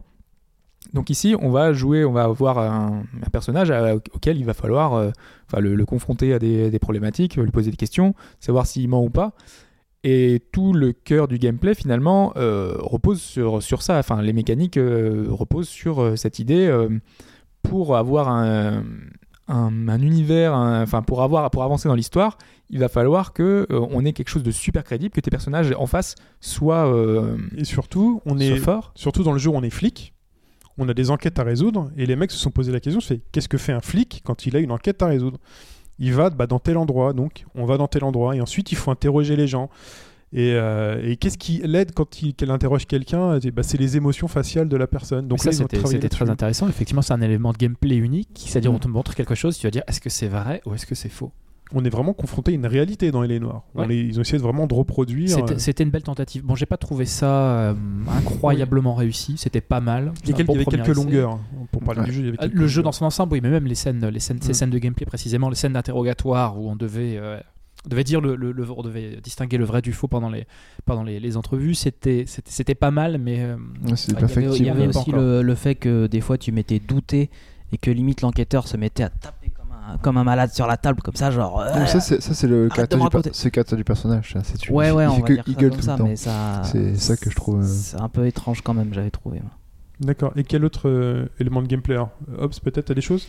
Euh, Ouais, vas-y, non, vas-y, vas-y, vas-y. Vas-y. Fetch, alors Fetch. Non, non, le, le- parce que dans, quand on dit gameplay, c'est aussi le, ce qu'on a à disposition pour, pour jouer. Enfin, Est-ce que le choix des armes, etc., rentre dedans? Dans Uncharted, par exemple, t'as que 4 possibilités de mettre des slots d'armes, alors qu'à des époques, tu peux faire défiler avec la molette sur PC euh, 2 millions d'armes. Ouais, ça, on passe d'un Quake où euh, tu fais un Ça a arsenal beaucoup fait complet. gueuler euh, ça à l'époque où on est passé à deux armes. Ouais, Uncharted, je le dis TED parce que sinon on va encore avoir, un- on va nous faire des procès. Mais avant, c'est même Halo, hein, qui armes. C'est- C'est venu de Halo Il me semble même que c'était venu des premiers Call of Duty en fait. Euh, c'est euh, c'est possible. Enfin, eux aussi ont repris ce système-là, ouais. Ouais. Et c'est vrai que ça a beaucoup fait gueuler. euh, T'es habitué à ton Doom avec, euh, avec 8 ou 9 armes en même temps. Mhm. Alors, il fait- Tu switches tout le temps et Voilà, tout. Bah, ce qu'il y le- y a maintenant, c'est que vu qu'il se rapproche de la, de la de- du, du réalisme de ce que peut avoir, tu peux pas avoir 2 millions d'armes euh, sur toi. Et ce qu'il y a de, ce enfin, j'ai vu, on voit ça aussi dans, dans The Walking Dead, parce que je suis en train de faire The Walking Dead en ce moment.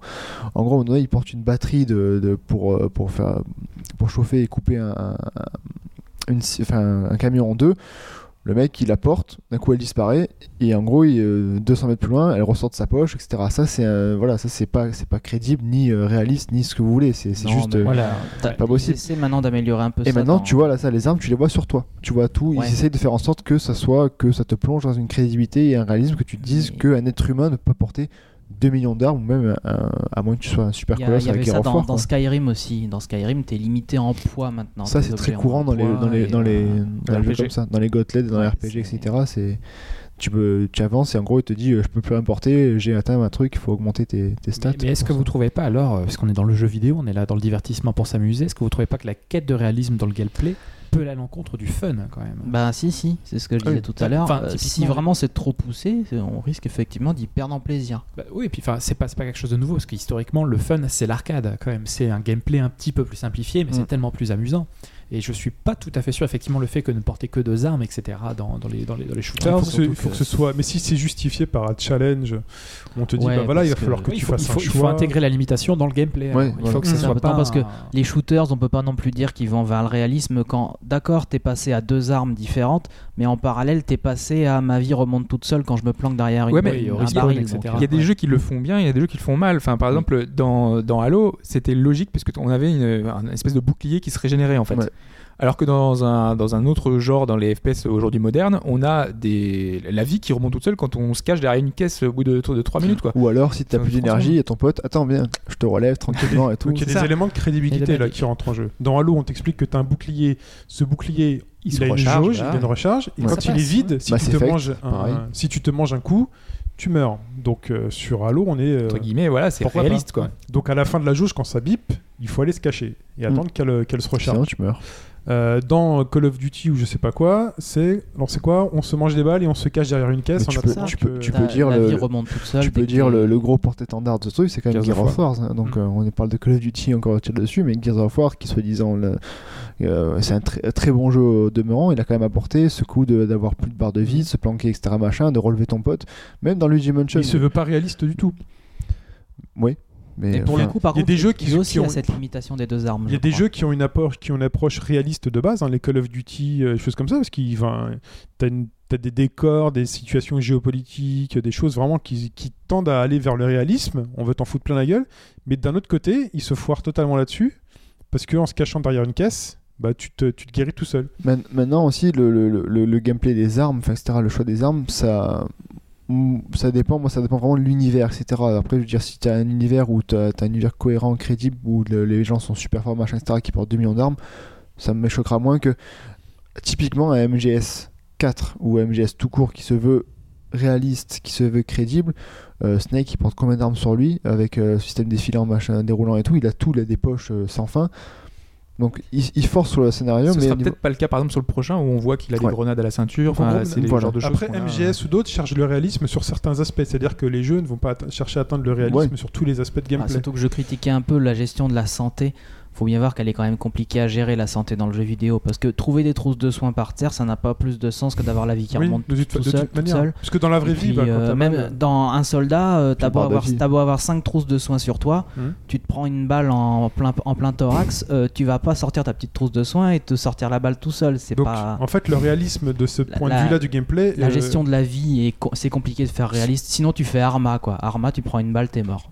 Bon, bah là, c'est réaliste. Ouais, ou alors, enfin, moi j'avais vu, enfin, sur PlayStation, ils avaient tenté de faire ça avec euh, Bushido Blade. Ouais, Bushido Blade. Euh, baston, Très euh, bien Bushido Blade. Mais lui, il allait loin parce qu'il il fallait carrément que tu respectes les codes du Bushido. Je me souviens, moi, j'avais trouvé un truc, c'est qu'au début, au début des combats, en fait, le mec te saluait, mais tu pouvais déjà le Oui, frapper. tu peux. Donc moi, je, moi, je, le- je, je tatanais tous les mecs comme ça. Les, les gars, ils étaient en train de me saluer. Tiens, vas-y, mange-toi un coup d'épée. Je peux. me barre, j'ai pas le temps.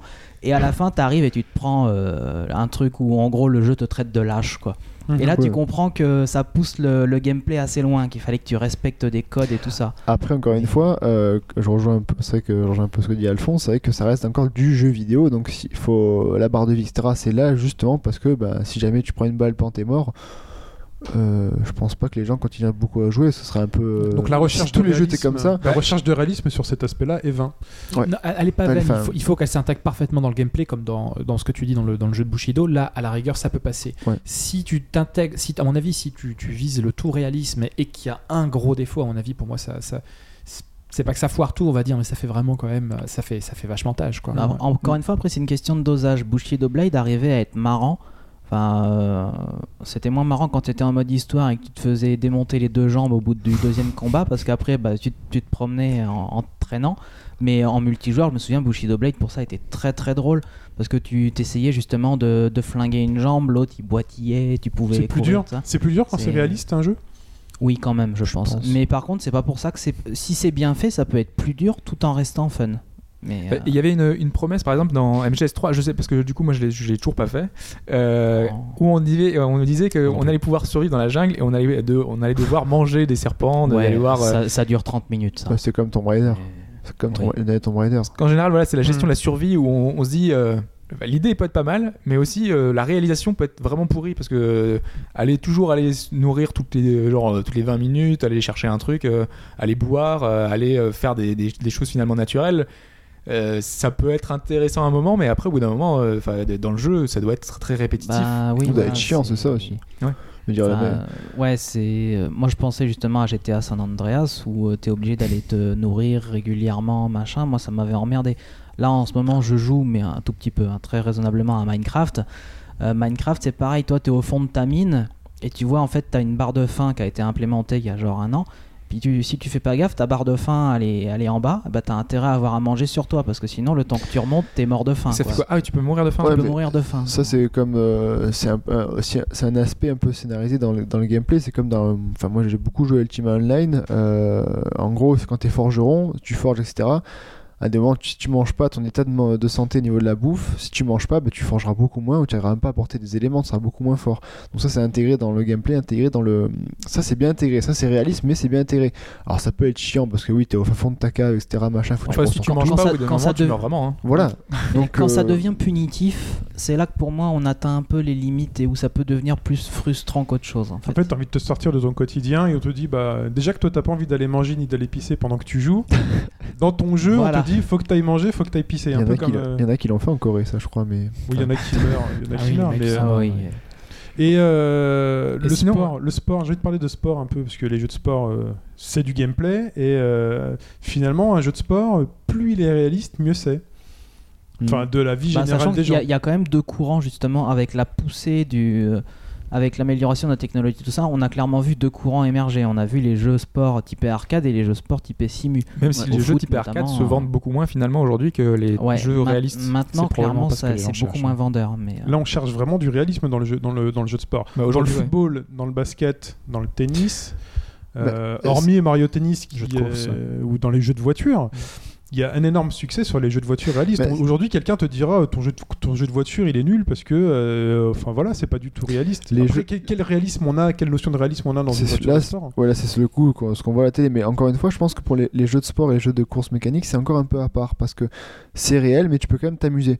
Tu prends FIFA, c'est réel, mais tu t'amuses quand même. Euh, tu t'amuseras tout autant que sur un jeu d'arcade, différemment. Il y a des gens qui s'amuseront pas FIFA parce qu'ils arriveront pas à marquer autant de buts. il y a ce des gens qui sont restés fidèles à- pour faire un passement de jambes. Ouais. Il y a des gens qui sont restés fidèles à PES pas- parce qu'ils trouvent que FIFA va trop loin. Ce qui est assez ironique quand on Mhm. sait qu'à l'époque, à le PS2, la force de PES, c'était justement d'être plus réaliste que FIFA. Oui. Et à l'époque, déjà, il y avait des gens qui démordaient pas, qui restaient sur leur FIFA Il avec fallait des faire scores. plus de 3 euh, passes pour arriver devant les buts et marquer Voilà. quoi. C'était euh, Par contre, c'est vrai que c'est chiant, il faut faire des passes quoi. Tu t'imagines on, prend- on prend les NBA 2K, c'est vrai que là, par contre, le, game, le gameplay peut être très, très- Il est tellement précis. Alors, c'est vraiment. C'est c'est top, hein, si ça demande des heures de, de trucs, mais le gameplay est vraiment proche de ce que. Enfin. Comment tu peux retranscrire un jeu de sport euh, Bah, la, la manière de sport, retranscrire, voilà. c'est-à-dire tout ce que tu vois finalement à la À télé, la télé, voilà, parce qu'en gros, le mec euh, Tout qui a marqué tu un vois à la dunk, télé, pas R2, quoi. tu peux le reproduire euh, plus ou moins dans le jeu. C'est-à-dire que Mhm. finalement, toutes les phases de tactique, tous les mouvements qu'un joueur peut faire, tu as une manière finalement de le reproduire et d'avoir euh, finalement bah, tous les aspects, toute la potentialité du jeu de basket euh, Pour- entre pour- les mains. si- vu, vu que tu as parlé des, des voitures, on va un peu revenir sur les, sur les trucs, mais au niveau gameplay et donc proche de la réalité, euh, Mafia, les voitures, c'est au niveau du gameplay, c'est proche de ce qui se passait réellement, mais c'était chiant. C'est exigeant en fait la conduite dans Mafia. Ouais, Mais dans le premier, il fallait pas dépasser les 50 km. J'ai fait, j'ai fait que le 2, mais même dans le 2, déjà, tu sens que la conduite des voitures est un peu plus compliquée. Si tu respectes pas la signalisation, tu peux vite te retrouver avec les flics euh, qui te poursuivent. Moins que dans le 1. Je, je crois que dans le 1, j'avais entendu dire que c'était vraiment Mais très très. Dans les jeux de voiture, le réalisme, il a commencé, euh, il a commencé par le fait, par exemple, qu'il faille freiner avant de tourner ou des choses comme ça. C'est des contraintes. euh, Mm. Dans un jeu vidéo, t'as pas envie de freiner, t'as envie d'accélérer, tu vois, à fond, Ouais. à fond tout le Euh, temps. Même dans Road Racer ou même dans Outrun, tu dois freiner à des moments pour tourner quand même, donc c'est pas nouveau ça. C'est, je veux dire, c'est pourtant Outrun. euh, Pour déclencher ou des Road dérapages, Racer. disons, pour ralentir Ouais. et déclencher des, certains dérapages. Dans Ridge Racer, le frein, il servait juste à déclencher un dérapage. Je un dérapage automatique ouais, tout le long de la. Drift, ouais. Mais tu Aujourd'hui, freines, t'as- t'as pourtant réaliste dans Ridge Racer. Au- Aujourd'hui, tu as des jeux de voiture. Alors, l'extrême va sur PC, je crois. C'est t'as des jeux de voiture où, euh, je crois, limite, tu galères pour démarrer, quoi. Ah oui, il y a Project Cars, le dernier en date euh, sur PC. Life for Speed ça. aussi qui était. euh, Voilà. Ouais, ouais, si tu mets un pneu, si tu as le malheur de mettre un pneu sur la petite bande du côté ou sur le ou sur la pelouse, euh, ta voiture, elle va tourner, quoi. Ah, le PC est très. à la Euh, pointe pour ça, on peut, on- les trucs on peut d'avion. revenir à, s'appelle l'une des plateformes les plus arcades qui existait, euh, qui est morte. La Dreamcast avec Ferrari 355, tu virais toutes les assistances, tu mettais un pneu, même sur un vibreur, t'as tout qui vibrait, et donc du coup ta manette tremble, tu sais pas trop où aller, tu mets un bout de pneu dans le dans l'herbe, ta voiture, euh, Ah, C'était sans concession. ah, c'était était très dur. mais, c'était ouais. très dur, mais c'était tellement gratifiant d'avoir. un- C'était Ah, c'était passionnant. hein. Ouais, et tu disais que la recherche finalement du réalisme là se faisait surtout par rapport au, enfin finalement au graphisme, enfin la recherche de, de la retransmission presque télévisuelle pour le jeu de foot. Euh, à l'opposé, euh, on a des simulations euh, genre euh, Football Manager ou de ce genre-là. Mhm. On a des pastilles, Mm. mais il y a rien d'aussi finalement d'aussi réaliste que ça. Parce que c'est un jeu de gestion, ce que tu C'est un jeu de on est gestion, sur oui. un peu- Oui. Mais même après sur des jeux de sport purement, moi je pense plutôt aux jeux de tennis. Euh, donc on considère actuellement que Virtua Tennis est arcade et Top Spin est euh, simu. Euh, Il y avait un jeu sur PC une fois de plus qui s'appelait Full Ice Tennis. Alors qu'en fait, moi, je suis pas du tout d'accord. Parce que ce qui est réaliste dans, euh, dans Top Spin, c'est euh, pas son gameplay, mais c'est son rendu, c'est Oui, son rendu plus ça, télévisuel. le, le- le gameplay de Top Spin est encore assez arcade. Mais il y avait un jeu de- sur, sur PC qui s'appelait euh, Full Ace Tennis, qui lui, pour le coup, avait dit nous, on va essayer de simuler le vrai tennis. Et effectivement, en fait, selon de quel côté arrivait la balle, c'était gâchette gauche ou gâchette droite que tu maintenais, tout en appuyant sur une autre touche. Il fallait doser pour que ton coup sorte pas. Et effectivement, ben, euh, moi je joue un petit peu au tennis, donc la logique était la même, sauf qu'en fait tu t'amusais plus. Ou alors il y avait une courbe de progression qui était tellement abusive que tu devais passer comme, euh, 5 heures à te faire humilier. Il y a un petit jeu euh, flash où on va essayer de, de bouger son Ah, personnage. Avec... Voilà, ouais. il On génial, a, ce on a, on- en fait, on a un athlète qui doit faire le 100 mètres et il faut arriver à bouger tous les membres du, du personnage et c'est super chaud ça, quoi. tu contrôles les biceps et les mollets en gros, ou les cuisses, je sais plus, en synchro, et ça donne des trucs absolument hilarants parce que tu vois que c'est pas naturel de faire ça en fait. Mais là pour le coup, le jeu se voulait de toute façon euh, débile dès le début.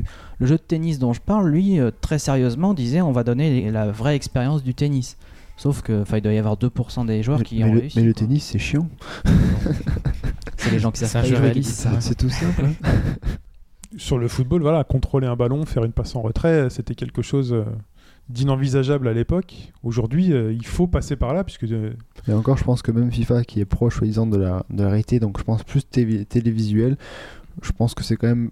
Télévisuel et peut-être tactique aussi. Ouais, mais Ouais, après, mais je veux voilà, je suis euh, pas fouteux, mais je pense que le vrai foot est quand même un poil plus compliqué que ça. Voilà, Alors, c'est pas- surtout télévisuel, il suffit de regarder les modes de représentation. Dans le jeu Ouais. de tennis, tu es derrière, comme quand tu regardes ton match à la télé. Mm. Et dans le match de football, la caméra par défaut, c'est une espèce de panorama sur le côté. voilà. Ok.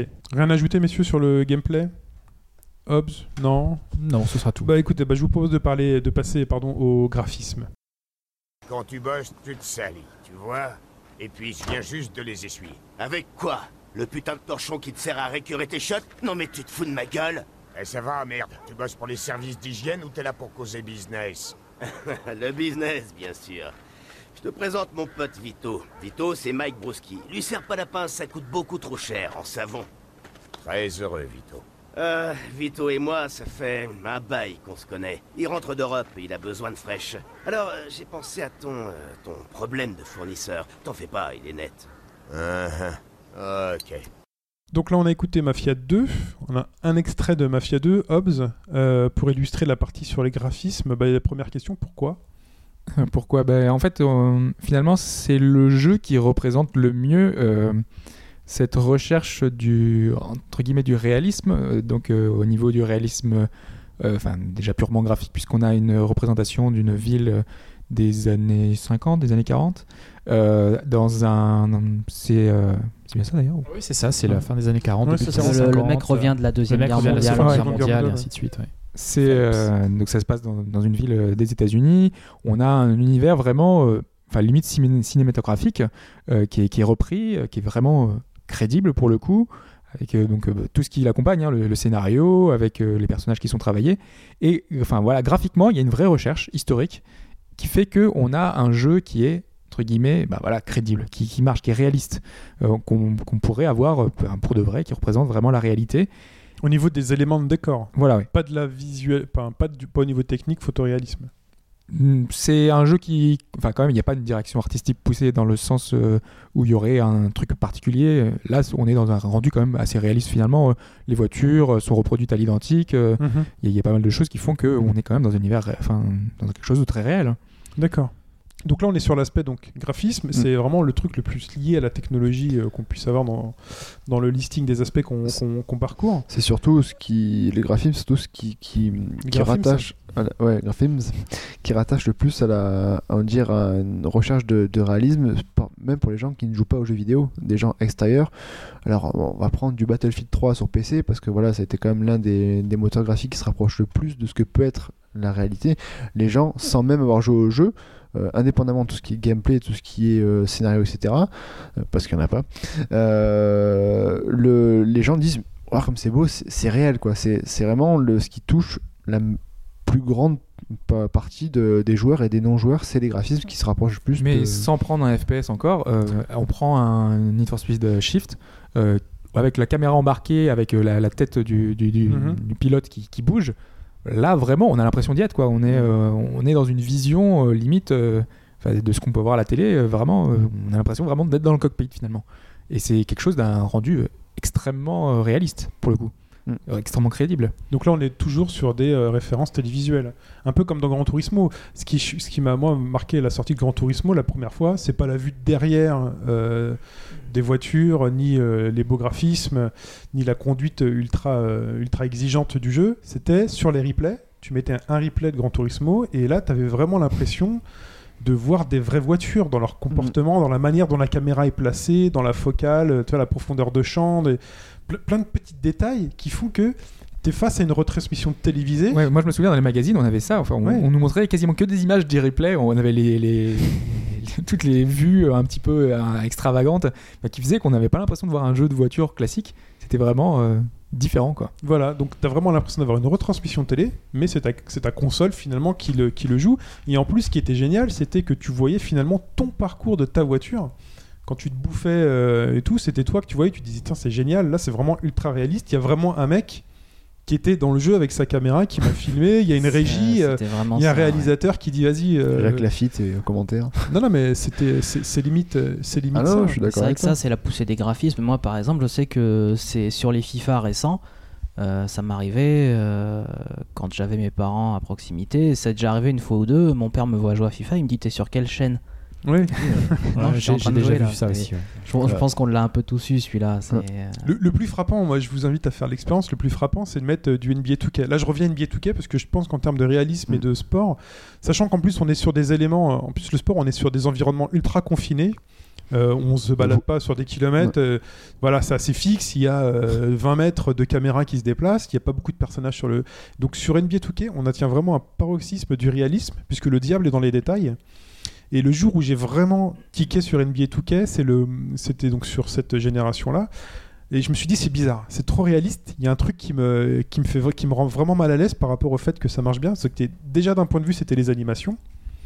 Là, on avait atteint un niveau au niveau des animations euh, ultra, enfin ultra chiadé. Et, euh, et c'est un pote moi qui m'a fait la remarque, qui fait, tu sais pourquoi tu trouves ça ultra réaliste? C'est parce qu'il y a les shorts et les vêtements qui bougent quand les personnages Même le courent. public. hein. L'ambiance, les commentaires. Voilà. qui bouge Et déjà rien que sur les personnages, putain, les shorts qui, qui flottent et qui bougent, c'est absolument, absolument génial. Et en plus de ça, tu gères donc le public, Mm. le banc, et donc pendant que tu joues à ta partie de, de NBA, bah, tu as une pub.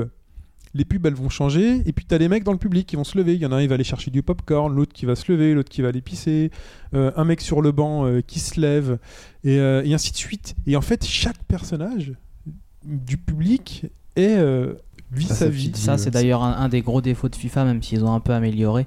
Pendant longtemps, FIFA, c'était quand même un aplat. C'était Mm. dégueulasse. tu peux public, comparer tu voyais, FIFA, tu sortais euh, du jeu. Mais dans NBA 2K, je t'as pas. moins de personnages Voilà, finalement à gérer. C'est les, ça caméras de. Fred Godard. ouais.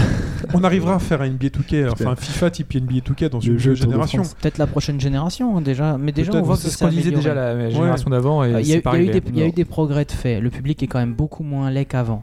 Il reste Ça reste du carton. C'est C'est quand même simpliste, super- La modélisation des stades aussi, à part la première image que tu vois quand tu rentres, pour le reste, c'est quand même. Mais sur NBA 2K, on est sur une produ- reproduction, enfin là aujourd'hui je dis quasi exact, mais extrêmement proche de ce qu'on a aujourd'hui quand vous regardez un match de NBA à la télévision. Mm. La musique, les commentateurs, le public, euh, tout est là.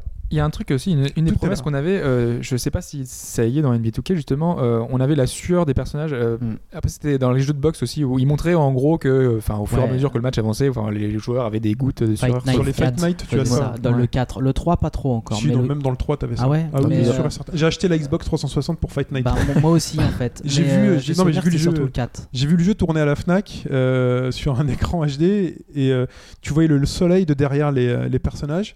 Il n'y avait pas de barre de vie euh, pour Fight Night et tu voyais les joueurs, de, les, les combattants de très près avec caméra très chaotique.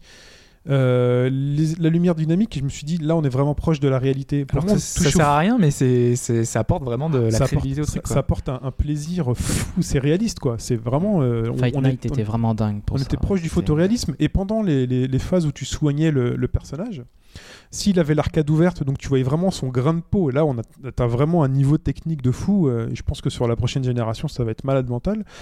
Euh, au niveau des textures HD, on avait vraiment le grain de peau, la barbe naissante, euh, les petites perles de sueur, on voyait l'arcade un petit peu ouverte, et on étalait la crème sur l'arcade, euh, tout ça en gros plan, et s'en foutait. Là on atteint vraiment un niveau de réalisme fort, et sur ce genre de détails-là, le, graphiquement, le réalisme, il est ultra important. Ouais, Ça, ça s'applique très bien aux jeux de simulation, Voilà. effectivement, Tout à fait. notamment les simulations sportives. C'est là, effectivement, où les nouvelles technologies, le graphisme a apporté, la- a apporté le plus. hein, on va pas se Mm. voiler la face. Parce que la sueur, tu l'as dans Dead or Alive 5 aussi. Dans quoi? Dead or Alive 5. C'est juste pour voir des, des, des- des vêtements qui juste sont plus transparents. T'as aussi la sueur dedans. C'est vraiment avoir tout ce qui va autour pour euh, rendre le truc euh, utile et, et rajouter de la crédibilité.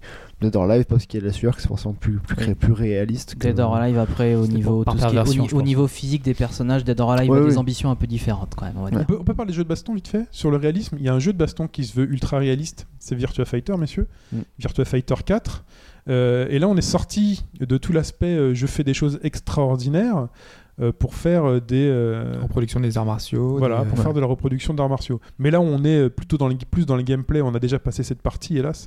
Et là, on est plus dans la, dans la partie Parce que graphique. graphiquement, c'est pas. Virtua Fighter n'est n'est pas n'est plus euh, ce que aussi euh, beau et réaliste que, que d'autres jeux maintenant qui font bien mieux à côté. il quoi. est pas si différent que ça des, autres- des autres jeux de baston Non. graphiquement parlant Virtua Fighter. Non, non. Ils essayent plutôt d'atteindre euh, enfin, quelque chose de plus réaliste que peut, se faire, euh, que peut faire un Street Fighter. Là, c'est vraiment sur, les, sur la peau, il y a un travail sur les vêtements, mais là, on reste sur un rendu très plastique. Après, c'est plutôt sur la direction artistique que, que, que- que ça pêche un peu aujourd'hui.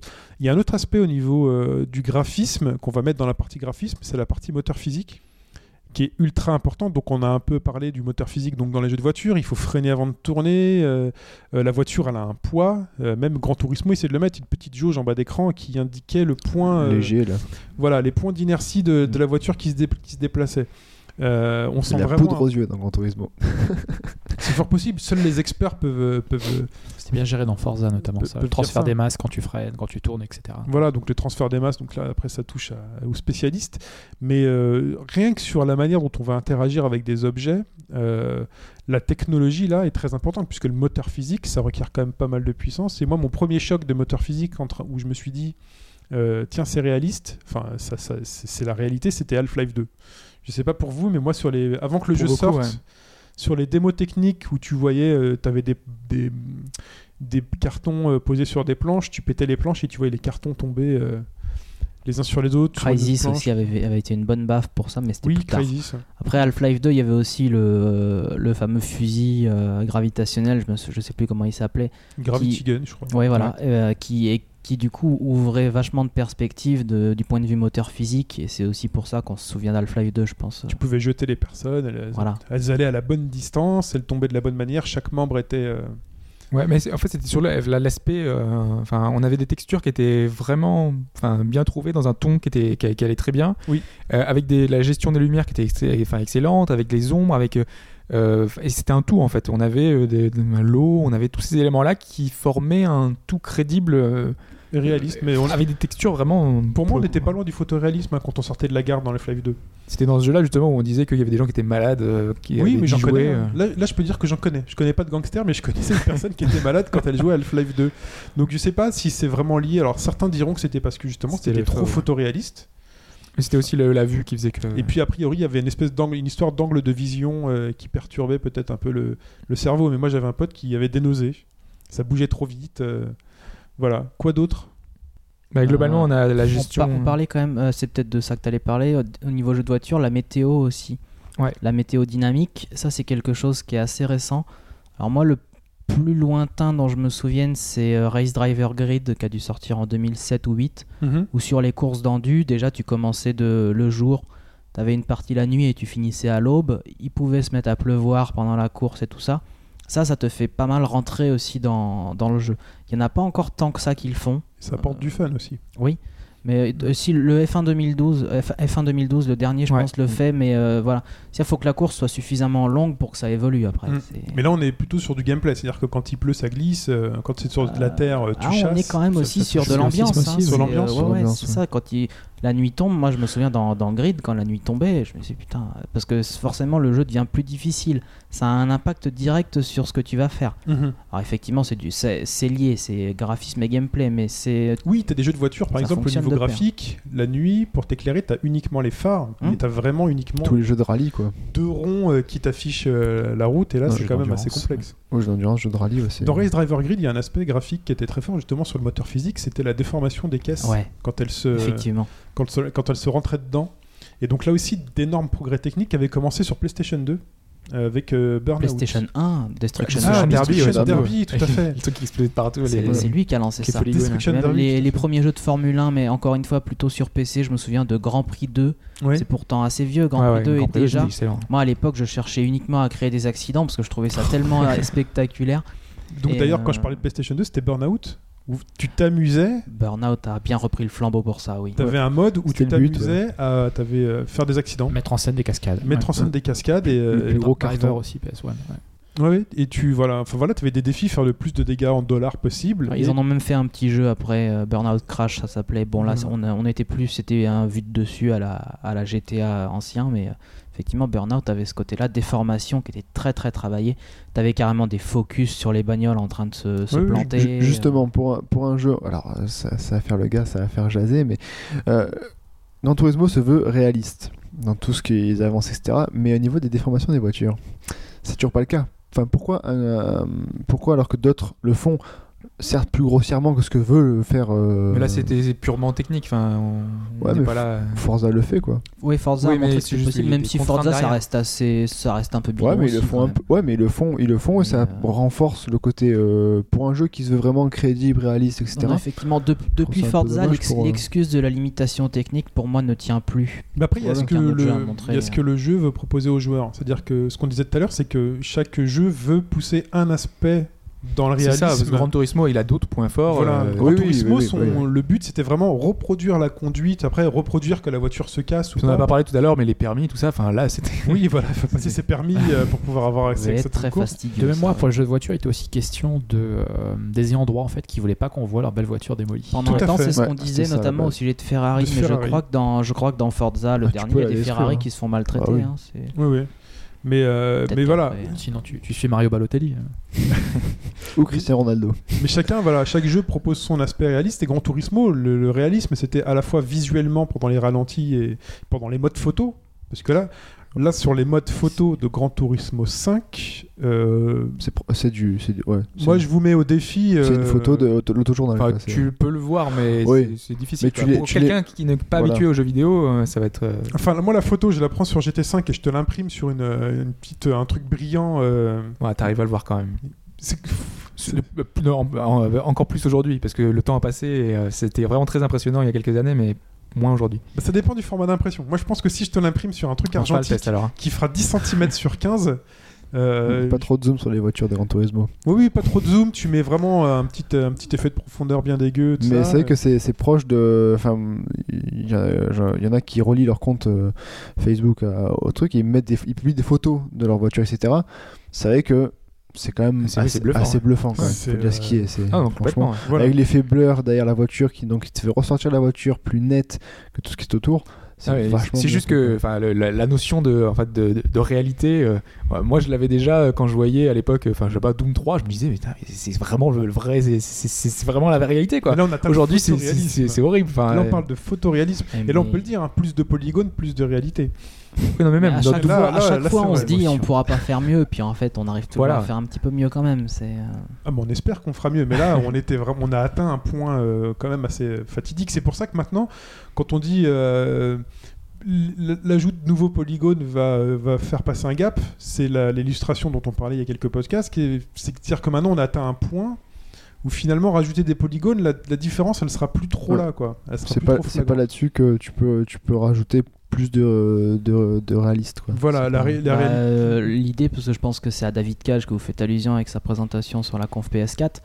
Euh, lui disait que ça, ça allait surtout servir à mieux véhiculer les émotions. Oui, oui, non, mais on Maintenant, on, parlait pas de entend, ça. on entend ça depuis l'Emotion Engine Oui. de la PS2. Ah, c'est pas ça que vous faisiez. Non, non, parce qu'il y a eu ça aussi. hein. Non, non, on parlait de cette petite illustration qui disait voilà, t'as un, un même objet qui était euh, modélisé avec 10 polygones, ensuite 100, ensuite 1000. Là, tu voyais vraiment une super évolution, mais entre 1000 et 10 000, Ouais, oui, effectivement. tu voyais plus, plus euh, trop de différence. L'argument Bah, tu des voyais, polygones devient pas- un peu voilà. plus. euh, Le gap est moins important. C'est pour ça qu'il faudra chercher au niveau du. Enfin, on parlait des, des évolutions en général graphiques, etc. Il y a aussi au tout niveau enfin, du moteur graphique. euh, il y a aussi euh, au niveau du, enfin, du rendu physique, euh, enfin des évolutions. Tu parlais de, justement de- tout à l'heure que c'est pas forcément crédible des univers. Là, je pense à Portal par exemple. Oui. Euh, Il y a toute une, enfin la, la loi de la gravité. Enfin, quand on, Ouais. on, on saute de haut et qu'on rentre dans un portail, on a la, la vitesse qui est démultipliée, etc. C'est des lois physiques qui sont reprises Oui. dans un truc vraiment pas crédible finalement, mais qui rendent le, le jeu crédible du coup. Enfin, Un truc pas tout à réaliste, fait. mais plus crédible. Tout à fait. Ouais. Là, c'est. Moi, il y avait un aspect réaliste, science-fiction réaliste, moi, dans Voilà. Portal. Même dans son approche graphique, dans sa patte. euh, Ouais. Pour moi, il y avait quelque chose de photoréaliste. C'était blanc, c'était très épuré. Et, euh, Mais justement, moi, c'est ça que je trouve maintenant avec le, le, le, le, le- le tout réalisme, tout réaliste par rapport à la, par rapport à la génération des, des graphismes actuels, c'est que je trouve que ben, les textures sont très ternes, c'est très, euh, c'est proche de, moi, ça manque de couleurs. Heureusement que Nintendo, etc., les, les anciens restent là pour avoir des couleurs plus, plus chaleureuses, plus jolies, etc.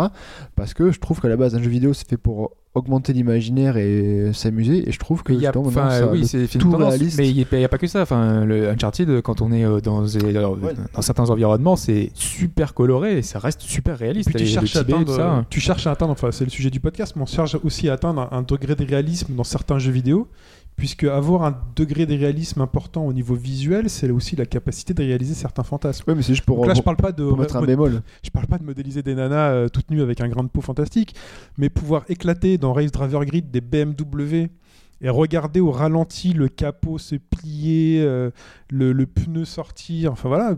Ouais, C'est ce qu'on faisait quand on était petit avec les petites voitures, vous savez, qu'on balançait contre le mur Mm. Ouais. et qui se cassait là, avec un petit pétard à l'intérieur. Ben, en gros, c'est la possibilité de faire ça, de bouger la caméra, de se dire ah c'est une vraie voiture que je suis en train de péter. Alors je sais pas quel plaisir je ressens à péter une vraie voiture parce que si Bah, c'était la mienne, Ça doit pas être le même que dans un jeu vidéo, je crois. si c'était la mienne, euh, voilà, je m'amuserais pas à la péter. Mais euh, il y a plein de choses comme ça. euh, se balader dans une ville photoréaliste à la bon. Alors, j'étais à 4 c'est pas photoréaliste, mais la manière dont graphiquement c'est représenté, on était vraiment à New York, on Mm. était vraiment à Times Square et se balader là-dedans, c'était vraiment pour moi un plaisir. euh. J'étais à 4 ou. euh, Moi récemment, limite, l'univers qui m'a peut-être le plus marqué dans ce style-là, c'est Sleeping Dogs. Oui. Où euh, là vraiment, euh, c'était très très coloré justement avec des néons de partout, des choses comme ça. Peut-être encore plus impressionnant que, que GTA 4 euh, pour moi. Dans Assassin's Creed, euh, quand Assassin's Creed débarque et quand on est dans le Moyen Âge, euh, Mm. graphiquement, Enfin, pas Moyen Âge, on est, euh, enfin, on est à Bise Renaissance. enfin, ouais. Ouais. dans le premier, Train des croisades, tout ça. dans là. le premier, c'est le temps des croisades, c'est le Moyen Effectivement, Âge. dans hein. le premier, c'est. Ouais, les euh, croisés et enfin, tout, je- le- je- Templier. Moyen Âge où Oui, oui, non, mais c'était juste, enfin, au niveau de la localisation géographique, enfin, on était à Jérusalem, on était dans des, des, Oui, des voilà. lieux très spécifiques aussi. euh. Mais voilà, se retrouver au milieu de ces cités fermées, et puis euh, cette population, on l'a aussi au niveau Grimper physique. sur le toit et voir la vue d'aigle, etc. Ça, c'était mais physique, graphisme. Ouais. euh, Et là, tu te jettes dans un truc de paille, tu meurs pas. Logique. Voilà. Logique. mais euh, là, là c'est très fort, puisque devoir déjà pas traverser la foule, donc le voir le personnage pousser, Pousser les autres ouais. gens pour passer, fait excusez-moi, ne tomber quand il court euh, et qu'il heurte quelqu'un. Euh, quand il grimpe à un bâtiment, bah, on voyait vraiment sa main se poser euh, sur le- La, la petite la brique. pierre, et La pas, pierre et qui pas dépasse. part. Non, non, qui- pas n'importe où. Non. Quand tu montes un escalier, c'est le pied qui se pose sur la marche. Et ça, c'est le. Ça, c'est les, les petits détails ultimes qui te font, euh, qui te donnent du plaisir quand tu vois ça. Dans GTA 4, euh, Le 5 n'est pas sorti j'avais un énorme un truc qui m'avait foutu sur le cul, c'est euh, quand tu roulais avec ta voiture et que ta roue montait sur le trottoir, la roue montait sur le trottoir. Mm. T'avais l'amortisseur qui jouait son rôle. euh, Ou que tu roulais et les pneus crevaient, quoi. Quand t'avais Euh, un pneu crevé au d'un moment, que ouais, tu faisais voilà. des, des donuts, que le pneu se crève, ta voiture, elle est. Mais voilà, tout ce genre de petits détails qui font après, voilà. Mais là, on reste de- dans, dans l'univers graphique parce qu'après, dans la construction du monde, euh, GTA 4 aussi apporte euh, pas mal de choses quand tu vas sur Internet où tu fais un événement, l'événement est raconté à la radio ensuite. euh. Enfin, vraiment, t'as plein de petites choses. Mais graphiquement, euh, voilà, le diable est dans les détails et plus on aura de puissance, plus on aura de polygones, je pense, et plus on aura de ce genre de petits détails désuets, mais qui arriveront euh, finalement à tromper ton esprit dans ce que tu, dans- dans ce qu'on verra.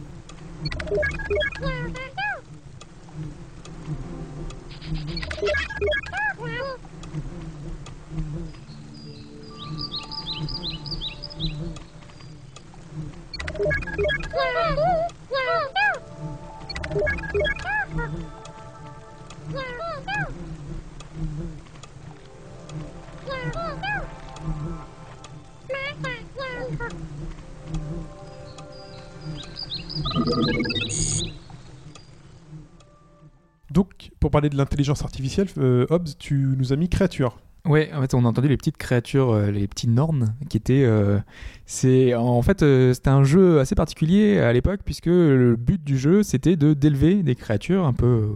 Euh, on peut imaginer, si vous n'avez pas de, référence, les Tamagotchi ou comme euh, les euh, le- les Cats and Dogs sur PC. ou- Il y a plein de genres de jeux comme ça, mais qui étaient très basiques.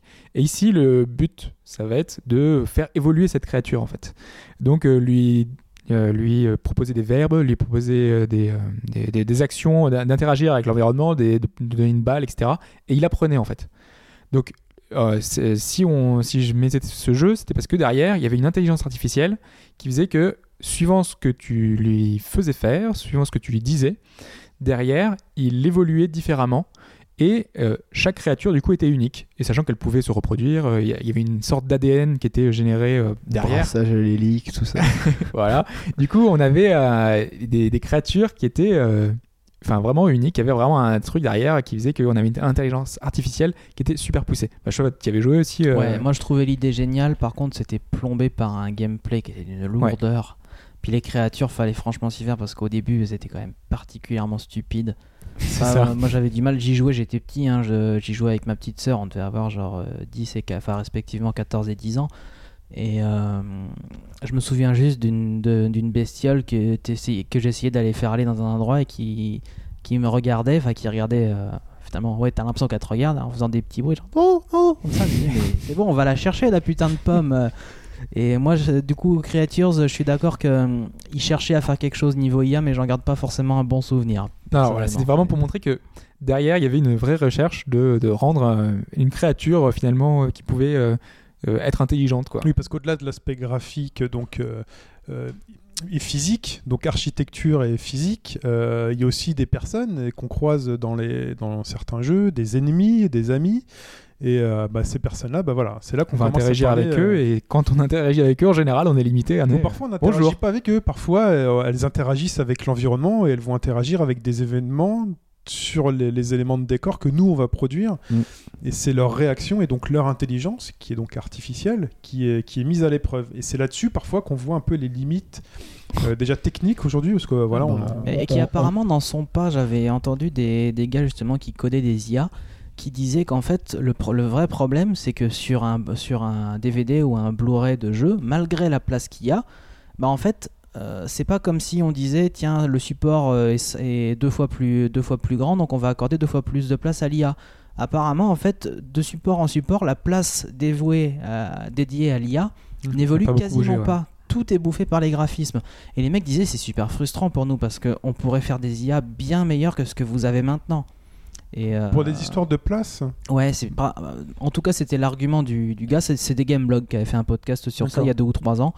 Et euh, moi j'y crois moyennement parce que c'est surtout une histoire d'algorithmique euh, l'intelligence ah ouais artificielle En tout cas, le gars disait que c'était un manque. bah, je me souviens plus, il y avait peut-être d'autres arguments, mais il disait que le manque de place est, est alloué à l'IA ou alors était c'est un un réel manque, euh, problème. ou alors c'est un manque, c'est un manque de place mais pour les fainéants qui veulent qui voudraient pouvoir C'est finalement une solution de facilité. C'est une solution de C'est facilité où finalement c'est t'écrirais façon toutes les possibilités possibles et, et de script. Ouais, parce que là, quand même, quand on reprend l'ensemble des points euh, qu'on a listés, Mm. on- je pense qu'on est tous unanimes pour dire que l'intelligence artificielle est le maillon faible d'une approche réaliste du jeu vidéo. Hmm. Quand, bon, on va prendre un exemple assez facile. Euh, bon, dans un jeu, la plupart des jeux, il faut gagner ou il faut perdre. Quand on perd, qu'est-ce qui se passe? T'es mauvais. T'as fait quelque chose qu'il fallait pas. T'as sauté contre un mec qui peut faire Dragon Punch. C'est cheaté. Le mec, il aura pas dû faire ça, c'est pas possible. Mais jamais tu dis Ah ouais, bien joué. Jamais Mm. bien joué. Alors que ton pauvre jeu d'échecs, Gary Kasparov 92, quand il te battait, c'était ta faute. Et, tu pouvais dire Ah ouais, pas mal, il est vraiment pas con pour un petit truc électronique. il y a des- quand même quand bien même- programmé. Ne parlons pas du jeu d'échecs en exemples, informatique parce que tu peux te faire dégommer par une IA. euh. Mais bien sûr, mais c'est ce Oui. que je dis. Et je- là, je dis à l'intelligence artificielle bien joué. Oui, Tu, m'as battu à la régulière. euh, il y a des Alors jeux que j'ai jamais été battu à la régulière par un jeu en me disant bien joué. Mais Soit j'ai- j'étais une merde, soit le mec il a triché. Ça Il y a les fameux passages Hobbs, FIFA. On a, on a quand même quelques passages quand même marquants. Enfin, tous, on en a parlé tout à l'heure euh, en off. Euh, Half-Life, la première fois qu'on voit les, Ouais, ouais, ouais. les marines qui débarquent, Juste pour parce les- qu'ils font pour quelque chose de surprenant. pour l'époque, oui. Voilà, oui, Ouais. oui, pour l'époque, oui. Parce qu'à chaque fois, on, rep- on sûr, remet on- les choses euh, dans, le temps à l'époque. ouais. Euh, c'est la première fois qu'on voit les Marines qui, qui tombent du ciel là et qui arrivent. dingue, Avec les grenades pour te débusquer quand tu restes trop longtemps planqué, des trucs, on n'avait jamais vu ça avant. C'est ça, parce que jusqu'à jusqu'alors, euh, tu tu t'arrivais, tu te planquais et tu, tu- l'ennemi il bougeait dans son coin, il faisait rien quoi. Là, il venait te chercher, il contournait, il, te- il faisait des choses quoi, il bougeait, il, il avait une vraie intelligence derrière entre guillemets, parce que quand aujourd'hui on y rejoue, forcément on voit que c'est un peu plus Bah, limité surtout qu'il y a eu une autre grosse baffe dans le genre, c'était Fear après, où là, les, pareil, l'IA, t'avais vraiment l'impression qu'elle avait franchi un cap. Bah, elle- euh, déjà, forcément, euh, quand tu te, quand tu te cachais, elle enfin, souvent de, de contourner déjà les obstacles. Mais euh, si elle voyait qu'elle elle était mal en point, elle, euh, partait en fait. euh, Elle essayait de rechercher des renforts.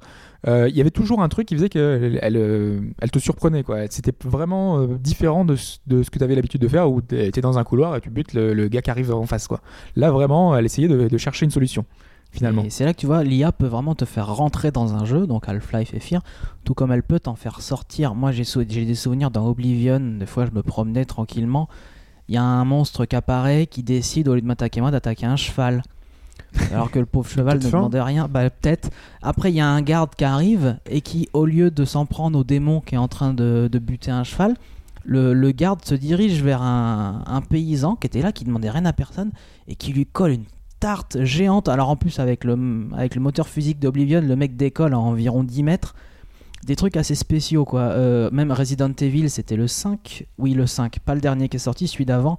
Où apparemment t'en avais des tas qui s'arrachaient les cheveux sur la coéquipière. Je Ah oui, j'y ai pas joué con, moi, mais quand même. qui était Oui, ça, con comme une te- pelle apparemment. Bah, justement, donc le but c'est d'essayer de reproduire un comportement humain crédible Ouais, et réaliste de quelqu'un hein. qui t'accompagne ou qui t'affronte pour t'apporter soit un challenge. super difficile. D'ailleurs, soit, apparemment, euh, Bioshock Infinite est très bien de ce côté-là. Mais en fait, Elisabeth est Elisabeth, un vrai ouais. modèle d'IA. En fait, le principe est est très simple, c'est que dans Bioshock Infinite, euh, le personnage finalement il ne fait rien hormis de t'envoyer des objets, donc il ne participe pas à l'action.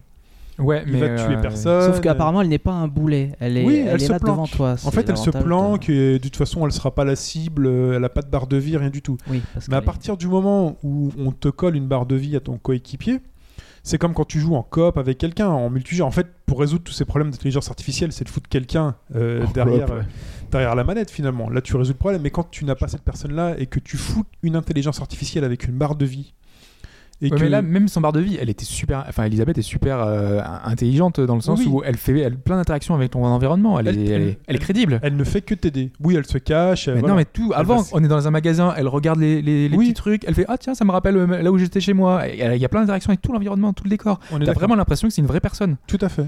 Et donc, du coup, de, de ce point de vue-là, ça renforce finalement ton immersion. T'es t'es vraiment dedans, quoi. Tout à fait. Mais là, ce que je voulais dire, c'est justement le, le pire des défauts à faire avec une intelligence artificielle, c'est un coéquipier qui n'est pas quelqu'un à qui tu peux parler parce qu'il est à côté de toi ou parce qu'il est de l'autre côté du micro et, euh, et à qui on colle une barre de vie dont dépend ta partie et qui en plus fait n'importe quoi. Et là, tu le remarques immédiatement puisque tu la, la personne, si elle va pas se planquer alors qu'elle se fait tirer dessus, bah tu lui dis, fais, écoute, planque-toi, fais quelque chose. euh, Mais là, non, ouais. Mais là, non, tu, tu n'as rien à lui dire et tu ne fais que subir finalement. Alors là, tu... Moi, j'avais eu cette désagréable expérience, c'était dans Kingdom Hearts 2, où il fallait que tu escortes Minnie, parce que bon, c'est Kingdom Hearts, c'est Disney. Et en fait, et du coup, tu étais dans un long couloir, dans un château, tu te faisais attaquer de toutes parts, mais ils attaquaient aussi Minnie. Et, et cette grosse débile restait 10 mètres derrière, ne te suivait pas, et euh, je me suis mangé des game Natalia over à répétition. Natalia. Et après, tu avais aussi des FPS, alors j'arrive plus à me souvenir lequel, je crois que c'était un Call of Duty, mais où en gros, tes coéquipiers, tu démarrais avec 3-4 coéquipiers et tous pouvaient mourir sans exception. Mhm. Et moi, je me souviens, en fait, à chaque fois le dernier se faisait tuer, parce qu'ils étaient complètement cons, et quand le dernier se faisait tuer, je me disais. Enfin tranquille quoi. C'est là que tu sens que t'es quand même avec une mauvaise IA. Quand t'es content que les coéquipiers Non, meurent, tu te ça- dis les boulets sont partis. Ça me rappelle mes parties de civilisation où mon allié est dix fois plus petit que moi, d'un coup, me déclare la guerre, envoie trois chevals et euh, je le plie en, en, en- en deux tours. oui, et, ou même euh, la et- civilisation toute pourrie que tu es en train de démonter et le mec te dit bon euh, maintenant va falloir nous filer une rançon sinon on va pas être content tu es en train de les éclater les mecs Non, mais tout bêtement, même Il y tu a eu de très gros progrès quand même sur les jeux, Ouais. de, les jeux là. Mais après, il y, a une fait- il y a une réflexion générale, à mon avis, qui est que la recherche qui a pu être faite dans le jeu vidéo sur euh, la création et le développement de- d'intelligence artificielle développée, à mon avis, était nettement ralentie avec le développement du jeu en local et surtout du Du multijoueur. ouais. Ils se sont Ouais. dit finalement c'est plus la peine. C'est pas la peine. Ouais, parce la qu'on la meilleure intelligence artificielle, ça va être un humain. Aujourd'hui, aujourd'hui, Ouais. on- qui joue vrai, avec des bots euh, À l'époque, en temps, tu pouvais, tu pouvais euh, tu euh. pouvais jouer à Counter, tu t'entraînais, euh, tu mettais des bots. Le euh, mec était tellement parfait que c'était un super entraînement d'ailleurs. Oui, voilà. Mais, euh, mais voilà, aujourd'hui, li- l'intelligence artificielle atteint ses limites. Mm. Par contre, on en a toujours besoin dans les expériences solo pour donner euh, Bah ouais, vie aux univers dans lesquels on. Là, là encore, euh, moi je prends Assassin's Creed 3, plein de fois, en gros, tu as des forts à libérer, donc des forts alliés à libérer. Tu as des ennemis qui viennent devant le fort qui t'attaquent, donc tu te défends. Je tue les ennemis, je me fais, attaquer par tout le fort allié. Alors que normalement, je viens de les libérer, donc je suis dans le même camp que eux. Ça, c'est c'était juste, et ça fait ça dans tous les forts. En fait, dès que tu as des gens que tu fais attaquer, eux, ils sont en gros, t'es attaqué, boum, hors la loi, que tu sois avec eux ou pas, il y a, ce manque de, de, de crédibilité, de, de réalisme là-dessus. Pareil, des fois tu marches juste parce que tu cours devant un garde, le garde t'attaque avec euh, trois de ses acolytes, alors que tu cours juste devant. Ça t'arrive de courir devant les policiers, ils t'ont jamais tiré dessus. Enfin, en tout cas, ça m'est jamais arrivé. mais Ouais, bon. ouais, Il y avait un autre super, hein, si tu cours. Je suis désolé, mais si tu cours, c'est que t'as un truc à te reprocher. Euh, Non, c'est trop ça, facile, ça. Mais la gestion des forces de l'ordre, bah, oh, pareil, Oblivion, euh, Oblivion de, autre anecdote. Par exemple, t'avais euh, genre 4-5 villes quand même, euh, et tu- en prenant les deux villes les plus distantes l'une de l'autre, je me souviens plus des noms, mais peu importe, tu faisais, tu, voles, tu volais une pomme dans, un, dans une des villes, tu te barrais à l'autre bout de la carte et les gardes étaient au courant. Ouais, parce qu'ils envoient, ils envoient des hirondelles. C'est ça, ils venaient te voir, ils te faisaient le fameux Stop right there, criminal scum. Tu te dis, mais Hmm. putain, qu'est-ce que j'ai fait Je viens d'arriver. Les mecs, ils savaient que t'étais allé chourer une pomme à. C'est le genre de choses en fait de là, qui, vous Bluetooth. sortent euh, du jeu. Quoi. Ouais, c'est un C'est peu là du coup, dommage. c'est Le problème, c'est que ça euh. foire même sur les jeux qui ont de l'ambition à ce niveau-là. Si tu prends Fable, typiquement, Fable, tiens, waouh. t'as vu Ouais. Comme, non- Fable, normalement, il, Free. pa- il faut dire Bioshock Ah oui, Infinite. Bioshock. Ouais. Parce que sinon, tu dis un mot en français, un mot en anglais. ouais, mais on est en France, on a le droit y, a- de. il y a Benzaï qui s'agaçait de ça récemment. Donc euh, vas-y, Fable. Même si tu prends Fable 3, où il y avait eu des en- euh, anglais français, où il y avait une, il y avait une véritable ambition sur le sur l'intelligence artificielle, sur le rapport entre le bien et le mal, etc. Même sur ces jeux hyper ambitieux avec Molino derrière, etc. Il, il manque quelque chose. C'est quelque chose qui a toujours pas été fait. Mais cela dit, c'était vachement bien parce que tous les PNJ avaient une occupation. Et... C'était pas mal, c'était c'était un bond en avant, c'était déjà Ouais. une, une mini révolution en soi, mais qu'est-ce que c'est frustrant? Quand tu compares le tu parlais de quand tu compares la, la qualité du réalisme graphique de NBA 2K et la pauvreté euh, de l'intelligence artificielle dans des jeux où l'IA doit être le- le- le- le- l'élément de gameplay le plus déterminant, tu dis qu'il y a tu te dis qu'il y a du boulot, ouais, Mm. effectivement. les RPG pour ça sont quand même à la bourre. Ne serait-ce que tous les PNJ qui ont juste une phrase, allez, euh, deux, si on est C'est trop long après.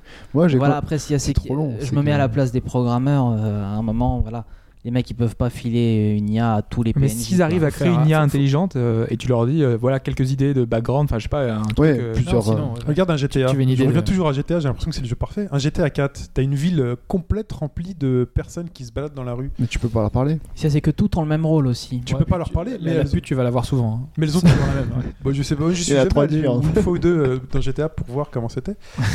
mais euh, bah oui, pour voir les amortisseurs des voitures bouger. Évidemment. Voilà. Mais toutes ont finalement un comportement réaliste et crédible dans GTA. Mais dans leur sont, rôle. Elles, sont régies par le même comportement, je Ouais. pense. Tu peux Elles sont là au téléphone, le téléphone sonne, elles répondent yeah, hello, tu vois. Ouais, mais tu tout, vas, tu, vas, ça, quoi. tu vas 200 mètres plus loin, t'as la même personne, juste la skin qui change. Ah, yeah, hello, pareil. Oui, mais c'est pas grave. Voilà, si tu l'as- ouais, Voilà, bah, alors, T'en as i- plein. idée business, tu développes un middleware qui sera un- tu, tu compiles des phrases, voilà, et tu vends Tout ça à tous les éditeurs de RPG. À chaque fois, il dira une phrase aléatoire. Mais dans GTA, Voilà, tu tu peux commencer. Dans GTA, tu vas bousculer la personne en fonction de la personne. Euh, Il y en a qui vont te courser parce que euh, Ouais. parce que voilà, elles sont pas contentes. euh, Mais on, on l'a pas dit. Enfin, ça, ça, c'est du domaine du script. euh, Là où qu'on ait des, des choses Ouais. aléatoires. Euh, ce qu'il faudrait, c'est comme le, le premier jeu dont on a parlé, c'est comme créature, c'est que ils aient une pensée euh, qui puisse évoluer, qui soit euh, évolutive, qui soit un peu une, espèce de page vierge en fait. C'est pour ça ouais. que, je sais pas pour Elisabeth, mais quand tu dis qu'elle interagit avec le décor, c'est peut-être un peu scripté ça aussi. C'est forcément scripté. Voilà. Oui, c'est scripté. Donc, oui, mais, pas- ça passe, mais ça se passe très bien. Puis Enfin, ça s'insère naturellement. Mais c'est ouais. pas une intelligence artificielle. même si au fond, enfin, il y a des choses aussi qui sont choquantes. Enfin, quand on se bat, En fait, euh, elle va se cacher, elle sert à rien. Enfin, voilà. en fait, l'important, c'est pas la technologie derrière. L'important, c'est euh, la crédibilité que tu donnes au, au comportement. Oui. Peu importe la technologie, si c'est scripté ou pas, mais si tu, tu peux avoir un million de scripts et ces Oui, non, ça, je suis d'accord, c'est que- aux un million de situations que, ouais. tu vas rencontrer dans le jeu et qui vont à chaque fois te répondre ultra, qui vont te sembler ultra logiques euh, comme, Mm. comme Et réponse. puis regarde, les Call of Duty, c'est scripté, ça n'empêche pas les adversaires d'être complètement débiles, de ne pas se Non, mais je parlais, je parlais du script parce que Ouais. voilà, je sais pas. C'est juste dans, la- dans le contexte que Hobbs a utilisé maintenant, mais sinon ça m'avait pas choqué quand tu avais parlé de ça. Mais c'est juste que le script euh, permet de pas développer une IA, mais de juste oui, rendre la chose crédible sans passer par une IA plus développée. Quoi. En fait, c'est un peu.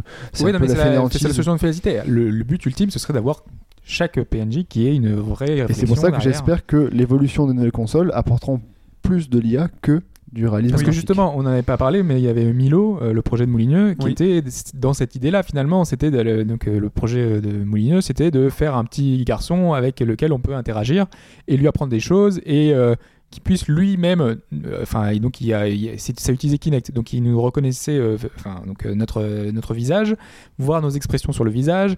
Il y avait plein de petites choses comme ça. Il y avait le but, c'était de pouvoir reconnaître aussi les accents, donc suivant la façon dont on parle.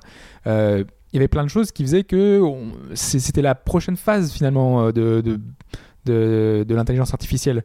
Euh, Parce qu'en plus, on- il nous avait dit que éventuellement, ça serait réutilisé dans, dans Fable. Donc, euh, on se disait, voilà, c'est le rêve ultime. On va pouvoir parler à tout le monde. Ils vont pouvoir euh, savoir euh, comment, si on est en colère, si on est, euh, si on est joyeux, si on n'est pas content. Enfin, il y y, a plein de choses possibles, quoi. Euh, C'est un des éléments les plus complexes euh, à faire, même aujourd'hui. Ouais. Enfin, on Et puis c'est. Molineux, donc euh, Molineux, s'il y a c'est qu'à l'entendre, euh, on a bien vu Fable. Au final, Fable, même sans, sans tout ça, entre ce que ça aurait dû être et ce que ça a été, Ouais, moi mais le, le ce que Mi- ça a le été Milo, était quand même Milo, il sympa. serait sorti, Ouais. je suis sûr que ça aurait été tout bidon. Mais voilà. Mais En c'est limité par la technique, je pense. En plus, il y a, il y a- il y a un aspect qui est quand même assez. budget euh, peut-être aussi. Il y a un aspect Ouais. quand même assez vicieux au niveau de l'intelligence artificielle, c'est que les, les développeurs auront beau essayer de proposer quelque chose de plus en plus développé, même si c'est compliqué, il est face, lui, le développeur, à quelque chose de très euh, dur à battre. Bah, c'est nous, ces joueurs, et euh, on est souvent assez pervers, dans... parce qu'on aime bien tester justement. Quand on voit de nouvelles techno, de nouvelles IA, on aime bien tester. Et on aime bien aller voir les- justement où sont les limites. Et on peut voir que des personnes ne vont pas du tout vivre le jeu ou appréhender de l'intelligence artificielle de la même manière en fonction du niveau d'acceptance qu'elles ont de l'univers dans lequel on est. Après, ce qui est intéressant à ce niveau-là, c'est l'IA des, euh, des, des perso- enfin, de- dans des open world. C'est Oui. de voir justement, parce que c'est- beaucoup plus difficile à faire, vu que bah, on peut arriver de n'importe où, on peut arriver de n'importe quand là, par rapport au scénario. Donc, du coup, enfin, je, pense à, à Far Cry, Stalker, c'était les IA qui étaient particulièrement intelligentes à ce niveau-là. Voilà. Ou Sky- imaginons, prenons Skyrim. Euh, on en avait déjà parlé. Skyrim, si tu vas dans un magasin et que tu voles, euh, le mec va te dire Je t'ai vu voler. Euh, voilà, il va, puis il va te Il va poursuivre. appeler les gardes, il va. tu vas, tu vas avoir des problèmes. Euh, si tu admets ça, tu te dis, si tu t'arrêtes là, tu te dis, l'intelligence artificielle, elle est quand même super sympa. Ouais, euh, Et après, tu effectivement le. Et après, t'as le mec encore plus vicieux qui va prendre un pot de chambre, qui va lui foutre sur la tête, donc qui va lui couper le champ de vision et qui va dévaliser la. Mais le gars, il bouge pas, il est un peu de chambre. Voilà, Non, le il le, bouge le pas, mec, il bouge il pas. lui bronche pas, tranquille. Mais voilà, il y a tout, tout ce genre de limites là. Ou par exemple dans Hitman, on parlait de Hitman, euh, le dernier, comment il s'appelle? Absolution. Absolution, merci. Euh, que moi j'aime beaucoup. Euh, non mais vraiment, moi je trouve que voilà, euh, les mecs sont le là, ils te sur- les mecs te surveillent et tout. Après voilà, tu vas être déguisé, ils vont te, ils vont te repérer, ils vont te dire, hé toi, euh, qu'est-ce que tu fais là? Et puis tu vas te mettre à bosser comme un ouvrier. Voilà, t'as des trucs, hein, finalement c'est des plans que tu te mets à bosser et puis il va arrêter de te poursuivre. À partir du moment où tu admets ce comportement-là qui est dans le gameplay, tu te dis ok. Mais après tu vas regarder d'autres vidéos où pendant que moi je fais super gaffe à être super discret, t'as des vidéos, vous m'avez montré sur le forum, des vidéos de mecs qui jouent à Hitman Absolution, tout ça pour se foutre de ma gueule.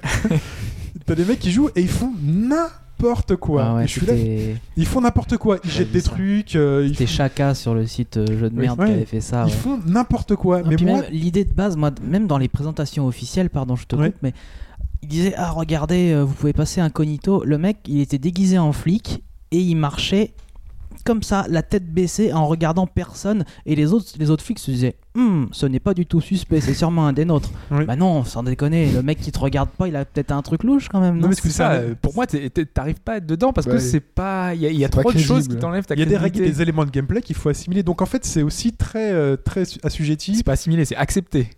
oui, non, c'est très assujetti au niveau d'acceptance qu'a le joueur à se soumettre aux règles et d'intelligence artificielle. Parce que voilà, ce mec qui faisait n'importe quoi dans Hitman, jamais de la vie, je me suis dit, tiens, je vais faire ça. Moi, je vais me planquer, je vais faire gaffe. Ah, mais il y a toujours des gens qui, Je crois qui vont a- aller jusqu'au bout de, du on truc. a un que- terme pour ça. Enfin, il est peut-être. euh, alors, en anglais, c'est le suspension of disbelief. C'est un peu. Enfin, en gros, voilà. C'est dans quelle mesure tu es prêt à accepter des trucs qui, que, que tu ne devrais pas accepter, qui sont Voilà. pas qui sont pas plausibles. Et dans un jeu d'infiltration, c'est pas évident de. Tu vois, il y a des choses qui font que tu sors facilement. C'est d'un- c'est- tout est basé là-dessus. dans et- un open world ou des choses comme ça. Ouais, ouais. tu- Bon, je reviens encore à Creed, tu tabasses du monde, tu prends, le, tu prends juste un virage à droite, le banc, le mec qui passe devant toi, a l'air de rien. Mais voilà, il faut l'accepter. Faut l'accepter, ouais. Une fois que tu acceptes, après t'en fous. Je sais pas, moi ça m'a jamais choqué, dire, jamais, j'ai jamais crié au scandale. C'est juste qu'il y en a beaucoup qui ont ça. Une fois que tu as accepté le, ça, que c'est comme ça que ça marche, Basta quoi, c'est tout. Voilà. Sinon, euh, bon, on va passer à la partie d'après, puis on va se mettre du son pour parler du son. What a view as we get set to enjoy an evening of basketball in beautiful New York City? putbacks and alley-oops you'll ever see. You know, the Lakers have long been the pride of the West for the better part of the century, but every so often they can hit tough stretches, and last year they had a hard time with the East. Now here's Kobe. Over Brewer. Tyson Chandler pulls it in. Good percentage shot, though. That's one they'll take any day of the week. There's the dish to Mello. Donc pour parler euh, du son, donc on a mis un extrait d'NBA 2K, euh, justement pour montrer que l'aspect sonore avait un aspect, euh, enfin avait un intérêt très fort dans la reproduction de la réalité. Donc là, c'est une réalité télévisuelle. On reproduit tous les éléments que l'on connaît, qui sont familiers. Donc en fait, en gros, on a parlé donc du scénario, tout ça, donc euh, réaliste, crédible. Ensuite, tous les aspects finalement qui touchent à nos sens. La vue, la perception du monde qui nous entoure avec la physique, euh, notre intelligence avec la crédibilité des personnes qui nous entourent. Et il y a aussi, voilà, donc Louis. Donc tous ces éléments sonores qui euh, font que bah, on y croit quand on, on reconnaît les sons. Donc c'est plus les bip bip et machin. Donc là c'est aussi très lié à la technologie. Donc on atteint vraiment un réalisme au niveau sonore. Bah, je pense que c'est peut-être peut-être l'aspect le plus simple à, à atteindre puisqu'on a des micros aujourd'hui qui suffit donc de les Faut du budget, Faut, faut du budget, budget, euh, ouais. de- de- faut du budget pour les micros. Euh, et donc au niveau du son, on atteint aujourd'hui des niveaux, euh, des niveaux quasi parfaits. Puisqu'en fait, on, enfin, on en prend tout cas, le- quand on reproduit les sons, enfin, on les enregistre directement maintenant. Donc, Ouais. euh, on a quasiment la réalité, Voilà. même si c'est un peu compressé. Donc on peu- émettra quelques bémols sur les euh, bruits de dragons, euh, les cris de dragons ou autres gargouilles, euh, machin. Mais voilà, sur le reste, euh, une deux épées qui s'entrechoquent, euh, ça Mm. fait le bon bruit, quoi. Ouais, ça c'est un peu la, la partie la- qui a évolué le plus facilement et qui, fait, qui va stagner pendant des. Pas, temps. for- pas forcément. Enfin, Parce sur que- cette génération, on a eu quand même d'énormes progrès. euh, Oui, c'est un peu plus clair, le son est plus clair, moins compressé, etc. Il y a plus de. Je, je suis pas encore très convaincu dans pas mal de simulations, genre Alors. FIFA par exemple, Ouais, où l'atmosphère c'est dans elle est quand même. euh, Non, et oh, même les, pourri, même quoi. Commentaires. pas. Les, les commentaires Les sont comment- nuls, les commentaires et sont en retard sur c'est l'action, Donc sur les commentaires, on est, euh, bah, j'ai envie de dire qu'on rejoint aussi un peu l'intelligence artificielle, c'est-à-dire qu'il n'y a pas trop. C'est ça en fait, ouais, le, le son et le son en lui-même, la qualité du aussi son est bonne. C'est euh, Oui, c'est vrai, ils sont aussi oui, bêtes que remarque, sur. oui. Ils sont pas mauvais. hein. Oui, ils sont, oui, c'est sûr que euh, ils sont pas moins agaçants qu'un Dugarry. Si, c'est chiant. Moi, je joue, en allemand depuis, moi, ils m'ont Ah, saoulé. C'est mais moi, je, moi, je joue à FIFA en, je joue à FIFA en, enfin avec les commentaires en anglais. Non, parce mais c'est que très ils ont intéressant beaucoup plus de phrases en fait. Et puis même au niveau de l'ambiance et de la manière dont ils réagissent, on trouve, moi je trouve plus de crédibilité aux commentaires espagnols ou anglais. Mm. Un puis même, après, si tu joues un Tester peu les vite, Allemands, c'est le bon mec aussi. qui va te parler d'une action qui était, qui était en fait il y a 15 secondes. 15 secondes, c'est quand même euh, c'est costaud comme retard. hein. Mm. Et après, c'est ça, moi, en fait, qui me gêne plus, le plus dans le. C'est au niveau du, du manque de, de variété dans, dans les phrases qu'on entend. Je me souviens d'un d'un jeu que j'avais bien aimé fin des années 90, c'était Tenchu, où on jouait un ninja, là. Et, et alors, il y avait un garde, bon là, c'était le com- double combo. Il y avait l'IA qui était limité et les sons. Il y avait un garde, moi, une fois, j'étais planqué, il y a un garde, j'avais testé.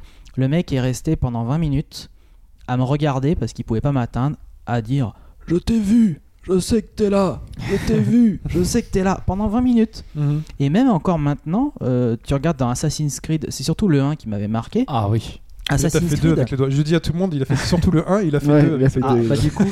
mais euh, en, ouais, euh, bah, en fait, le 2, j'ai moins fait gaffe. J'ai joué au 2 et à Brotherhood, ça m'a moins marqué, donc ils ont dû s'améliorer. Mais dans le 1, c'était dingue. Quand tu voulais monter un bâtiment, t'avais deux, trois connards en bas. Mais qu'est-ce qu'il fait? Mais est il est fou Mais qu'est-ce qu'il fait? Il est Sûrement, fou. un- sûrement un saltimbanque. Voilà, sûrement un saltimbanque. Oh, il a encore bu. et Les Mais mecs, là, ils avaient mais quatre là, phrases. là, on est sur de l'intelligence artificielle. Là, on est vraiment sur l'IA. Mais là, je parle de- au niveau du son, la reproduction sonore, euh, des explosions, des moteurs de voiture, des crissements de pneus. C'est ça, ouais, dans, Des- les, dans les GT, dans les Forza, on a des- une ambiance sonore qui est vraiment très Ça, réussie. c'est- c'est- dans les jeux de bagnole, ouais, maintenant c'est quand même, on est au point. Mais je, je reviens à FIFA, dans le foot, c'est pas ça. Enfin, le, Les bruits de ballon. euh, le, le- le- le bruit du ballon et On il y a, il y a- il y a eu ça du l'ambiance sonore, le stade, etc.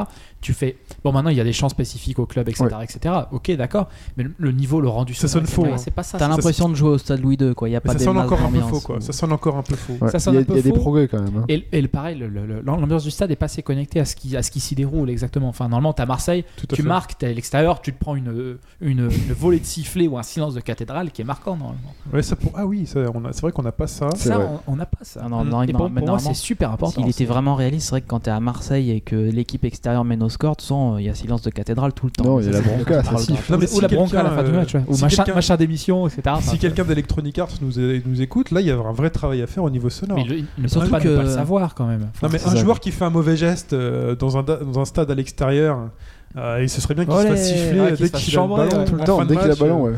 Voilà, enfin, il y a plein de petites Ouais, choses. Dès si qu'il y a- tu dès qu'il y a- 3-0, tu fais un taureau, les- les- les- la Viva, enfin le- la foule fait olé, olé, etc. Bah, Il y a eu des efforts quand même Il y a- qui il y a ont eu été des faits sur cette efforts, génération, hein, mais Mais pas- tu vois mais que les, les rapporte NBA ça. 2K sont largement devant, j'ai l'impression, en termes de commentaires. Ouais, mais- d'ambiance. Chine, ouais. Bah oui, pense oui, encore ça, qu'il y a- ça va crier defense euh, et tout. hein. Voilà, ça, ouais, ça c'est- va être, c'est vraiment pas mal. hein. Avec la petite musique derrière. euh. Non, non, NBA 2K, on La- arrête d'en parler la- parce la que musique NBA joue beaucoup aussi. prouve pour moi que c'est possible et que donc. euh, Ouais, mais NBA, encore une fois, c'est peut-être pas non plus le, même travail au niveau de. Il y a beaucoup d'autres. Enfin, FIFA est plus perfectible que NBA 2K, ça, c'est d'ac- je suis d'accord, mais c'est sur pas mal de points parce qu'en fait, FIFA c'est aussi un espace beaucoup plus grand, il y a beaucoup plus de choses ouais, à mais gérer. je pense pas que ça influe sur le son. Sur le son, pour le ouais, coup, je pense je pas. pense pas. Eh, mais après, faut que si tu joues avec des stades, stades euh, avec toi, sans toi aussi, c'est pareil. hein, aussi, Bah oui, euh, pourquoi pas il, pourquoi il c'est- ne ferait pas ce travail-là? Mais déjà, euh, alors, Ça me semble pas sorcier. hein. moi non À mon avis, c'est plus un manque de. Pour moi, c'est pas que c'est pas possible, c'est qu'ils y mettent pas les moyens suffisants. Ouais. Que d'autres trucs passent en priorité et que C'est un, dommage, c'est un ça. peu la cinquième roue du carrosse. Oui, parce qu'il y a des jeux, par exemple, euh, moi je pense à Amnesia, qui utilise vraiment le son, Ah pour le oui. coup, vraiment Mm. pour l'ambiance, où euh, tu te entends enfin, le- ton cœur battre, tu as, la pression, tu entends les monstres, tu sais que c'est à gauche, à droite, tu as vraiment besoin du son, tu as besoin de, de l'ambiance sonore pour te- pour t'imprégner déjà de, de- de l'ambiance, et aussi pour le gameplay. Donc du coup, là, on a vraiment une vraie recherche qui est utile et qui est utile au jeu et qui est réussie et donc euh, du coup c'est enfin voilà ça marche c'est sûr qu'on est vraiment pas du tout dans la même euh, optique que celle d'un FIFA où c'est juste un plus finalement c'est c'est là pour accompagner ton action Ça serait un gros plus quand même. Moi, trouve. ça sera un énorme plus. Ouais. Mm. Et sur donc, euh, on, parle vite fait des jeux de guerre. Sur les jeux de guerre, il y a un vrai travail, même si nous, on n'est pas parti à la guerre. C'est pour autant, euh, faire une rendre plus authentique le, le, le truc. Ça sert aussi, quand tu joues euh, au jeu, ça sert aussi de, euh, de géolocalisation. En gros, si tu entends le bruit des balles, c'est un- une bonne euh, installation sonore.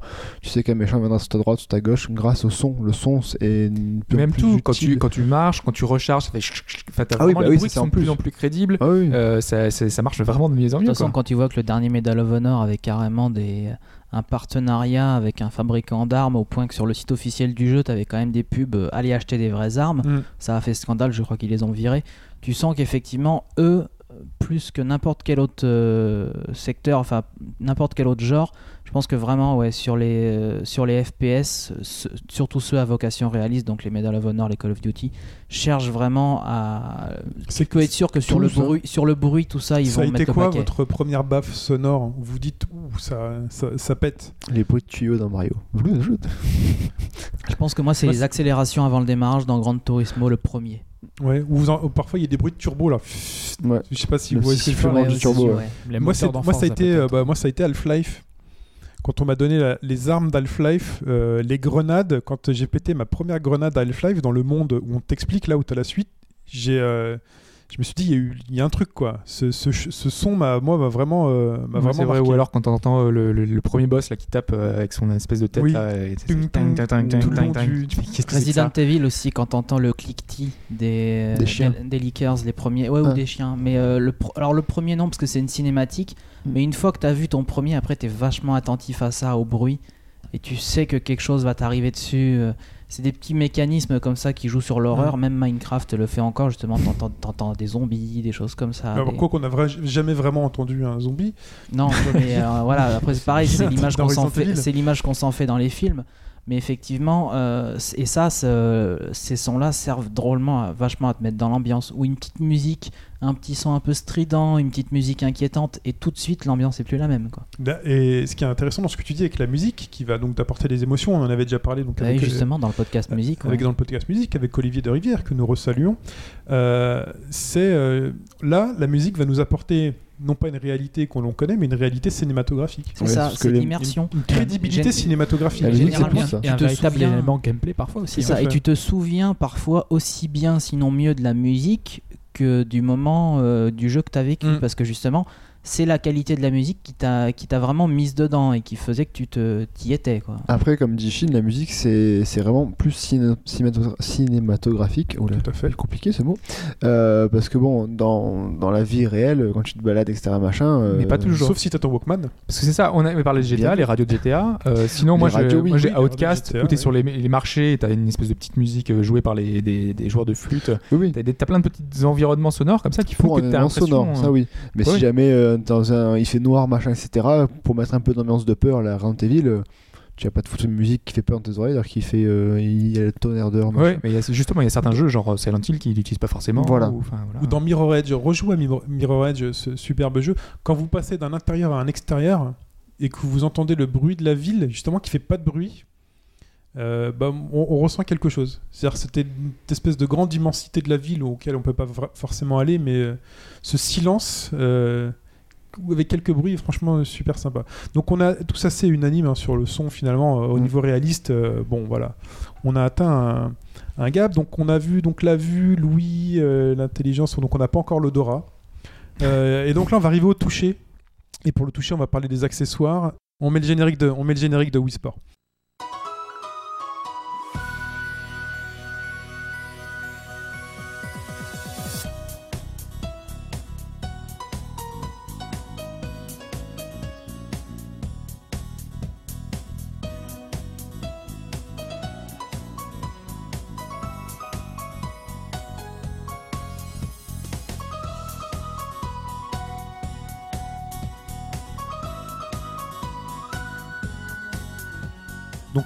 Et donc euh, ça nous amène à la Wii, et a tous les accessoires euh, qu'on a entre les mains. Donc là, on est vraiment dans la partie touchée, et au niveau réaliste, euh, réalistique, on essaye de nous donner l'impression d'avoir véritablement l'objet entre les mains. Donc dans le cas de Wii Sport, bah, la télécommande c'est le manche de la raquette de tennis. On n'a pas le poids, on n'a pas le choc avec la balle, mais on a le petit son de la balle qui sort de la télécommande. Euh, quand on joue à des jeux de voiture, euh, bah, on a le volant. Quand Un on retour joue, de euh, force avec euh, voilà. les super. Enfin, qui fait trois tours et demi de volant pour faire comme dans la réalité, etc. Donc est-ce que les accessoires nous aident vraiment à, à appréhender la- l'aspect réaliste d'un jeu? Bah forcément, oui. Dé- Déjà, enfin, les- le, le jeu de sport, donc tu tu parlais de Wii Sport, euh, quand on joue à un jeu de tennis, enfin, on reproduit vraiment les mouvements, même si euh, au, Ah bout ouais. d'un moment, on fait juste les. les... En fait, euh, tu t'actives un, bouton frapper la balle en bougeant la Mais ils te, ils te vendent dans le commerce des, des appendices que tu mets en plus sur la manette qui fait euh, bah, la petite raquette quoi, pour faire un peu plus vrai. euh, Mais dans ton après salon, bon, c'est quand même particulièrement mal fait. Euh, je sais qu'il y a C'est perfectible. L'illusion était là au début. le Mm. bowling et le golf sont plus convaincants que le tennis dans Ouais. Wii Sports par exemple. Ouais, Donc mais ça apporte un intérêt. Il vaut mieux jouer au bowling avec une manette Wii qu'avec une manette classique où tu appuies sur un bouton. euh. sur le bowling, oui. Sur le tennis, intérêt, par hein. contre, euh, non. Ça- Pardon, Alphonse? Non, non, effectivement, parfois, le, le fait de. Ça, ça n'a absolument aucun intérêt de jouer certains sports avec une manette, Ah effectivement. oui, le bowling. Après, bon, euh, enfin, on mange pas avec nos mains. Et euh, on- tu vois ce que je veux dire? Oui. On Non. mange- on- on- on- on- je mange pas, Moi, je mange pas avec mes mains et quand je joue, je joue avec une manette. C'est comme Attends, ça. j'étais à la cantine un peu plus tard que vendredi, j'ai pris burger frites. Ah bah dis donc. Tu vois Et Ah. euh, j'ai mangé avec mes doigts. C'est pas bien. Euh, donc déjà, donc il y a d'énormes progrès qui ont eu lieu. Par exemple, allez, on commence par les voitures et les volants. Euh, voitures, volants. Là, dans le volant, aujourd'hui, avec les moteurs, euh, les vibrations, on arrive vraiment à retranscrire Les pédales, le- les pédales. On arrive vraiment quasi à retranscrire presque une voiture. Là, on est dans le mimétisme. Les volants à retour de force qui ont été un beau progrès pour Voilà. ça. c'est- Donc le retour de force, on sent quand on roule sur les, euh, sur les bordures de route. On sent que le volant a du mal à tourner quand la voiture est prise dans un virage. euh, donc le volant se bloque un peu. Il y a la- cette inertie. Mais nous, nous-mêmes, au niveau de notre corps, on ressent pas d'inertie. Donc euh, il y a juste cette Mais à l'image de l'arcade, qui, a, qui, fait, Ah qui met cette inertie avec des sièges qui peuvent qui bouger. bouger, qui joue avec la gravité. Ouais. Là.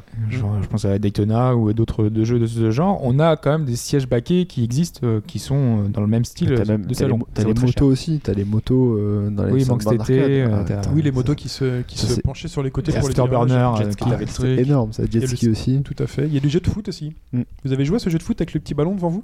Ah non. Je l'avais vu au Futuroscope, Vous avez jamais joué à ça? et j'avais trouvé ça bizarre en fait. Ça, c'est jamais testé, en fait. En fait, tu fais tes passes euh, à gauche, à droite, comme tu dans la direction dans laquelle tu tapes le ballon. Et quand tu veux marquer un but, boum, tu vois, tu tapes dans le ballon. Tu peux te défouler. Tu peux te défouler. Mais bien avant les- la, la Wii et la, sa Wiimote, il y avait quand même les jeux comme DDR, enfin Dance Revolution, Oui, avec les, les tapis, aussi, euh, etc., qui servaient vraiment à t'imprégner, à te rendre dans le jeu. Enfin, Dance Revolution, euh, tu, enfin, C'est un jeu de danse, on te demande de danser, oui. ouais, voilà, c'est ça. Genre, sans pour autant avoir une Wiimote, etc., machin, t'as un tapis et puis c'est connecté à Oui, ta c'est vrai console. qu'on peut jouer à Dance Revolution en, en utilisant des touches. hein. Il y a les touches. euh, Voilà, il y en a qui jouent qu'avec des touches d'ailleurs. Oui, oui, Mais, c'est vrai. donc, Sur euh, PC, ça se fait aussi d'ailleurs. Avec euh, au, clavier. Mm. Quel autre, quel autre aspect au niveau des accessoires apporte du réalisme euh, Et En fait, euh, il y a pas mal. Enfin, il y a les manches euh, à retour de force, enfin, les, les Mhm. balais, euh, enfin qu'on avait à l'époque sur Les simulations. Voilà. sur, les, mus- sur les simulations d'avion, rien de mieux que d'avoir un vrai manche à balai. Voilà. Après, pour aller plus loin dans les simulations d'avion, on avait euh, le- Un avion. Un cockpit. non, t'as les trucs de cockpit. Bah, les, les- les- justement, dans les cockpits de, de mecha où on avait genre Teki, Teki avec ouais. l'énorme grosse manette avec tous les boutons qui étaient simulés. Style bataillon, Le voilà, je bataillon, cherchais ouais. le nom. Ouais, ouais. c'était- l'autre nom en fait. D'accord. Euh, qui avait vraiment toutes les touches. C'était vraiment un cockpit qui était modélisé et on pouvait manipuler toutes les touches de ce, de ce mecha quoi. C'est assez une boîte en métal et tout, fait tout sortir. Même Ouais, si on n'a pas de super vrai lourd. méca, Voilà, on n'a pas de vrai mecha, mais pourtant on s'y croirait. Voilà. Ouais. Du coup. ça, ça s'approcherait d'un- cockpit, d'un éventuel mecha ou de même d'un d'un avion. Quoi. Je veux dire, c'est sur PC, tous ceux qui jouent à Flight Simulator, etc., doivent avoir euh, des tables de, enfin, d'avoir leur manche à balai et des trucs en plus, euh, qui doivent vendre des trucs Ouais, en plus. C'est à la touches de complexité clavier, du trucs, jeu ouais. parce que voilà, Flight, euh, il y a tellement de touches à mémoriser, c'est Comme un pilote d'avion. euh, ouais, voilà. Donc tu peux Oui, pas- tu joues avec ton manuel à côté. tu- Un avion, tu- ça se tu décolle peux pas- Tu peux pas faire ça avec une. euh, C'est assez facile. Il n'y a pas besoin de 10 000 touches en fait. hein. C'est euh, c'est un peu cinématographique, mais quand on veut décoller un avion. euh, C'est pas se la raconter, les mecs doivent justifier des salaires super élevés, du coup ils mettent des boutons, vas-y mets-moi des boutons. Non, non, mais un avion?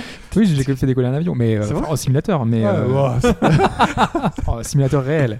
Je veux dire, c'est tu es avec le Un Boeing, un Airbus? euh, avec les vérins hydrauliques, etc. Enfin, si tu te craches, ça te crache. T'as les sensations qui vont avec. Mm. Oui, euh, chez Ah oui, donc les vrais Ah. Euh, ok. Mais euh, ça se décolle assez facilement. Mais le truc, c'est que en fait, on a plein de vérifications. Quand avant que tu, tu dois décoller ton avion, forcément, il faut faire des, des, des, des checks. checks, quoi. Donc, tu as des checklists, tu as plein de boutons partout pour faire tester toutes les toutes les options de l'avion. Donc, forcément, bah, c'est très long, très compliqué.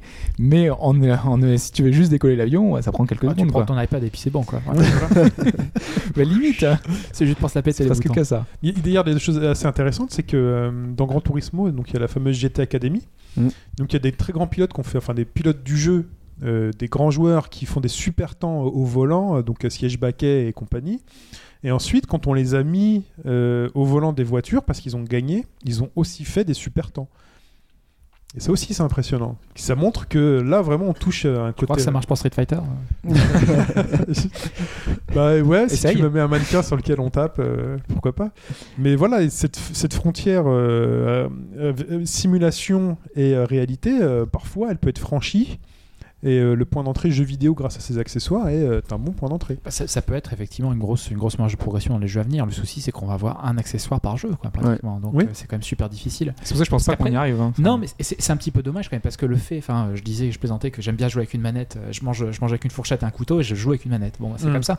Mais le fait, intuitivement, c'est quand même beaucoup plus prenant de jouer avec l'outil qui est adapté, effectivement, euh, qui est, qui est adapté à ton jeu. Si- Mais, euh, sinon, sinon tu, pour éviter d'avoir 2 millions d'accessoires, tu prends le Kinect ou euh, le PlayStation Move et tu fais, un- et tu fais en gros, tu simules avec ton corps. oui, mais euh, ça les- fait tout. Oui, mais si Kinect fait tout Voilà. et le PlayStation Move fait tout, donc il fait tout et il fait tout mal. Ouais, voilà, c'est ça. Ah oui, bah.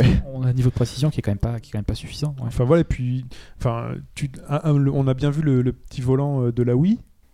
Bon, euh, ça n'a pas de poids. Pour Mario Kart, euh, c'est horrible à jouer avec ça. Tu le tournes euh, n'importe comment, ça n'a aucun intérêt. Pour les Ouais, enfants, ça mais marche t'es- bien. T'es t'es un, en- Oui. ouais, un enfant, t'es une femme. Tu fais leur jouer à Mario Kart. La première chose qu'ils vont faire quand tu leur donnes une manette, ils vont tourner la manette. On est ils vont tourner la console. Mais il y, a- y y même Bon, des, des- eux, des gars qui jouent plus longtemps des jeux et ils tournent en- avec en, Ils foutent en dedans. Je Ouais, Ah oui, coupable. oui. hein, Mais tu ne ça. produis aucune réalité, euh, tu ne reproduis aucune réalité quand tu tournes. C'est juste une impression que tu es. Voilà. Le Six Axis, si. Oui.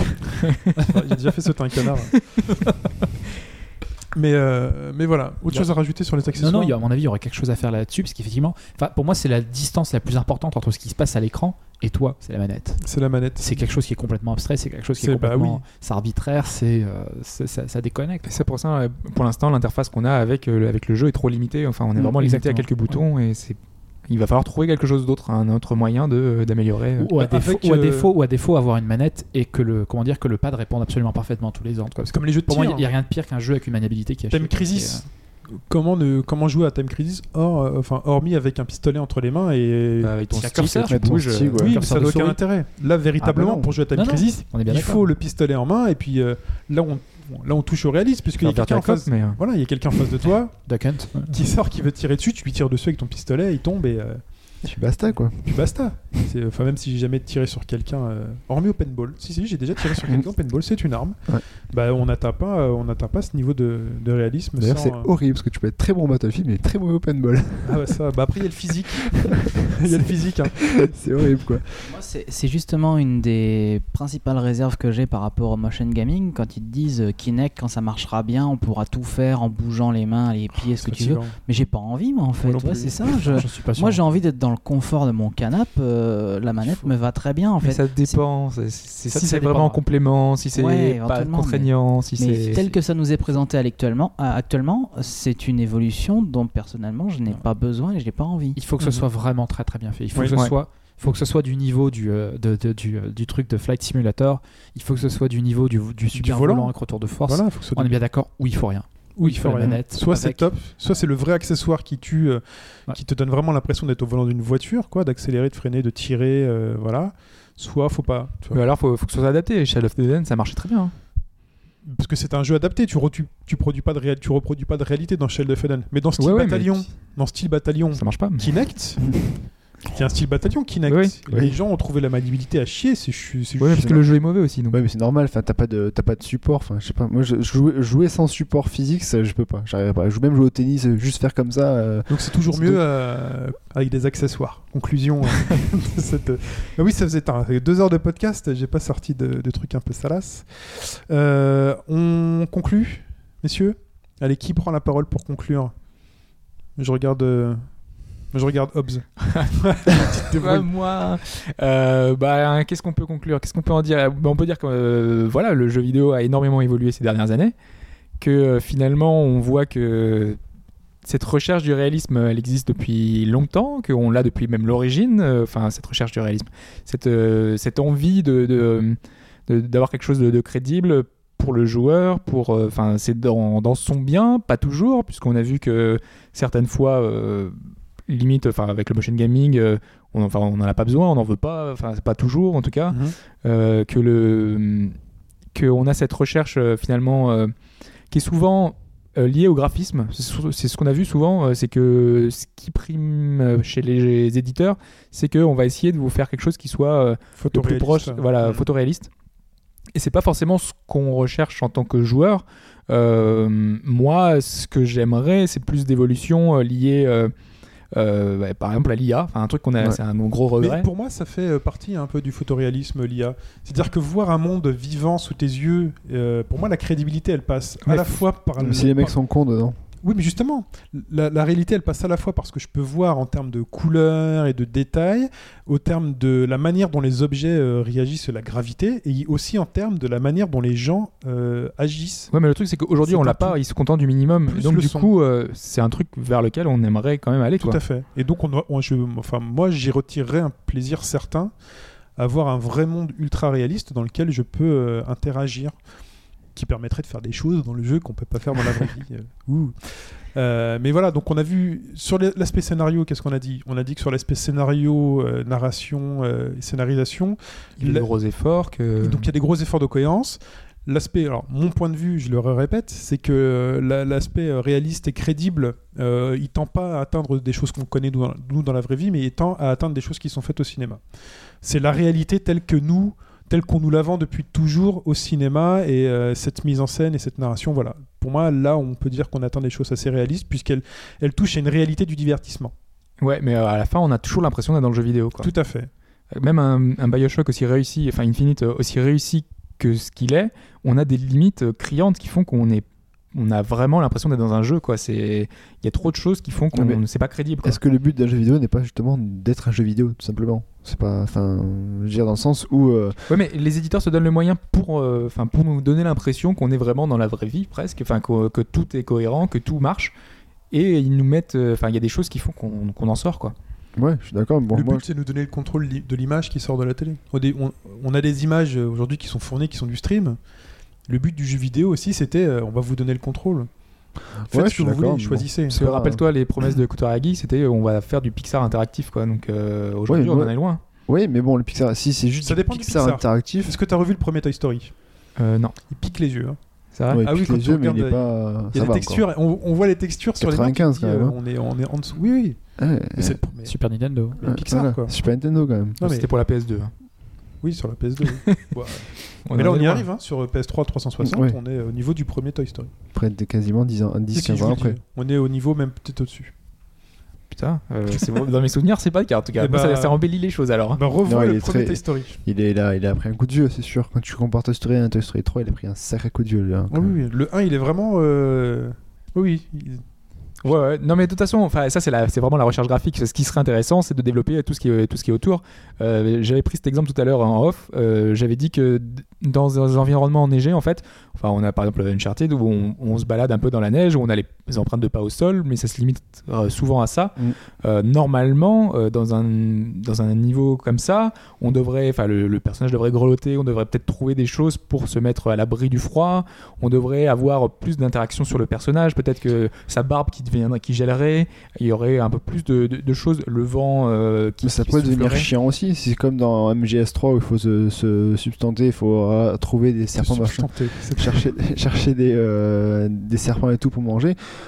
Ça pourrait devenir chiant aussi, de, en gros, de se chauffer un petit feu tous les deux minutes parce qu'il fait moins 40. Mais ça rendrait les situations plus crédibles. Enfin, Oui, Monster Hunter, mais- par exemple, euh, c'était un des cas que j'avais pris. Euh, quand on est euh, enfin, euh, dans un environnement enneigé, pour pas avoir trop froid, il va falloir prendre une potion pour pouvoir ne pas geler, quoi, finalement. Une potion. C'est- D'ailleurs, c'est ça Oui, qu'on une apprécie. euh, bon. C'est Ouais. pour ça qu'on apprécie Uncharted et, et d'autres jeux de ce genre dans la- cette mise en scène réaliste. C'est qu'on aime beaucoup aujourd'hui ces personnages fragiles puisqu'ils nous ressemblent. Euh, voilà, quand il a mal, et ben, et quand il marche, il Ouais. boite. Il est un peu surhumain. On mais- attendrait qu'il est pas très fragile quand même. C'est Il est plus proche de John McClane Disons, que disons, nous. voilà, disons qu'il est surhumain à la McLean et à la Indiana Jones. Ouais. Ok. Sauf que voilà, McLean et Indiana Jones, on est tous d'accord pour dire qu'ils ont une certaine fragilité.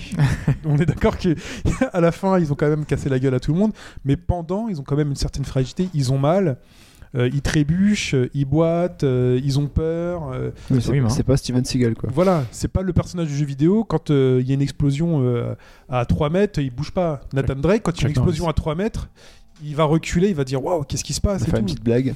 Et donc, mais c'est dans les détails, c'est dans ces détails-là qui font que, bah oui, quelqu'un qui réagit, bah il réagit comme ça. Après, voilà, deux niveaux plus loin, il sera soigné, pas de souci, il va se manger des balles, euh, ok, on l'admet. Mais dans tout le reste, dans le cheminement, bah voilà, quand il marche dans la neige, bah, il, il galère un peu, il se tient. Quand il marche dans le sable, euh, on sent qu'il souffre, euh, voilà. Donc, euh, plein de petites choses qui font que.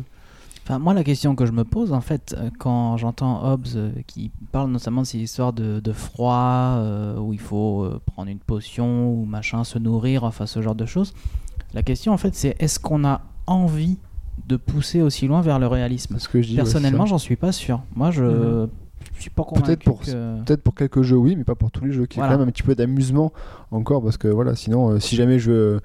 Enfin voilà, c'est. Ouais, c'est un petit peu, c'est un petit peu là où je vais en venir aussi. Moi, je joue largement pour m'évader, pour pas faire ce que Voilà. je fais d'habituellement, d'habitude. À côté de là, à côté de ça, il y a deux choses. Soit on fait de la simu et on le fait du mieux possible. Donc on fout les chants de l'OM à Marseille, euh, on crie On l'hydro de siffle quand ça va pas, on siffle la composition des joueurs, etc. On va à fond là-dedans, on assume, ça marche très bien. Ou alors on se dit carrément, on change carrément d'optique et on va dans, de la fantaisie, on va dans quelque chose de beaucoup moins, euh, beaucoup moins possible. On va dans le gameplay pur et dur aussi. Il y a quelque chose dont on n'a pas parlé, mais avec le jeu mobile, avec le jeu social, tu as, énormément de jeux aujourd'hui qui reviennent au gameplay. Typiquement le jeu de plateforme, le Super Meat Boy, etc. C'est la précision, c'est le comment dire, c'est du, c'est du jeu pur et dur. Et la réalité, j'ai envie de dire, on n'en a rien à foutre, quoi. Oui, mais après, Et- nous, on était dans l'optique de montrer justement cette ré- enfin, ces jeux qui vont vers la recherche de la. je, je- je suis bien d'accord, mais pour moi, le, pour moi, il faut, faut, il faut pas être, de, faut pas être dans le tiède, il faut pas être au milieu. À mon avis, il faut faire Ouais. le choix. Euh, bah, il faut faire le choix. Pour moi, faut euh, être dans le tiède peut-être pas, mais il faut pas qu'ils aillent trop loin non plus. Parce qu'à un moment, s'ils poussent trop le réalisme, ils vont retirer l'aspect amusant du Je suis jeu. plus d'accord avec Alphonse dans le sens où si jamais tu veux faire du réalisme et être du crédible et du, et du, euh, du réaliste, autant le, dans la mesure du possible le faire à fond quoi.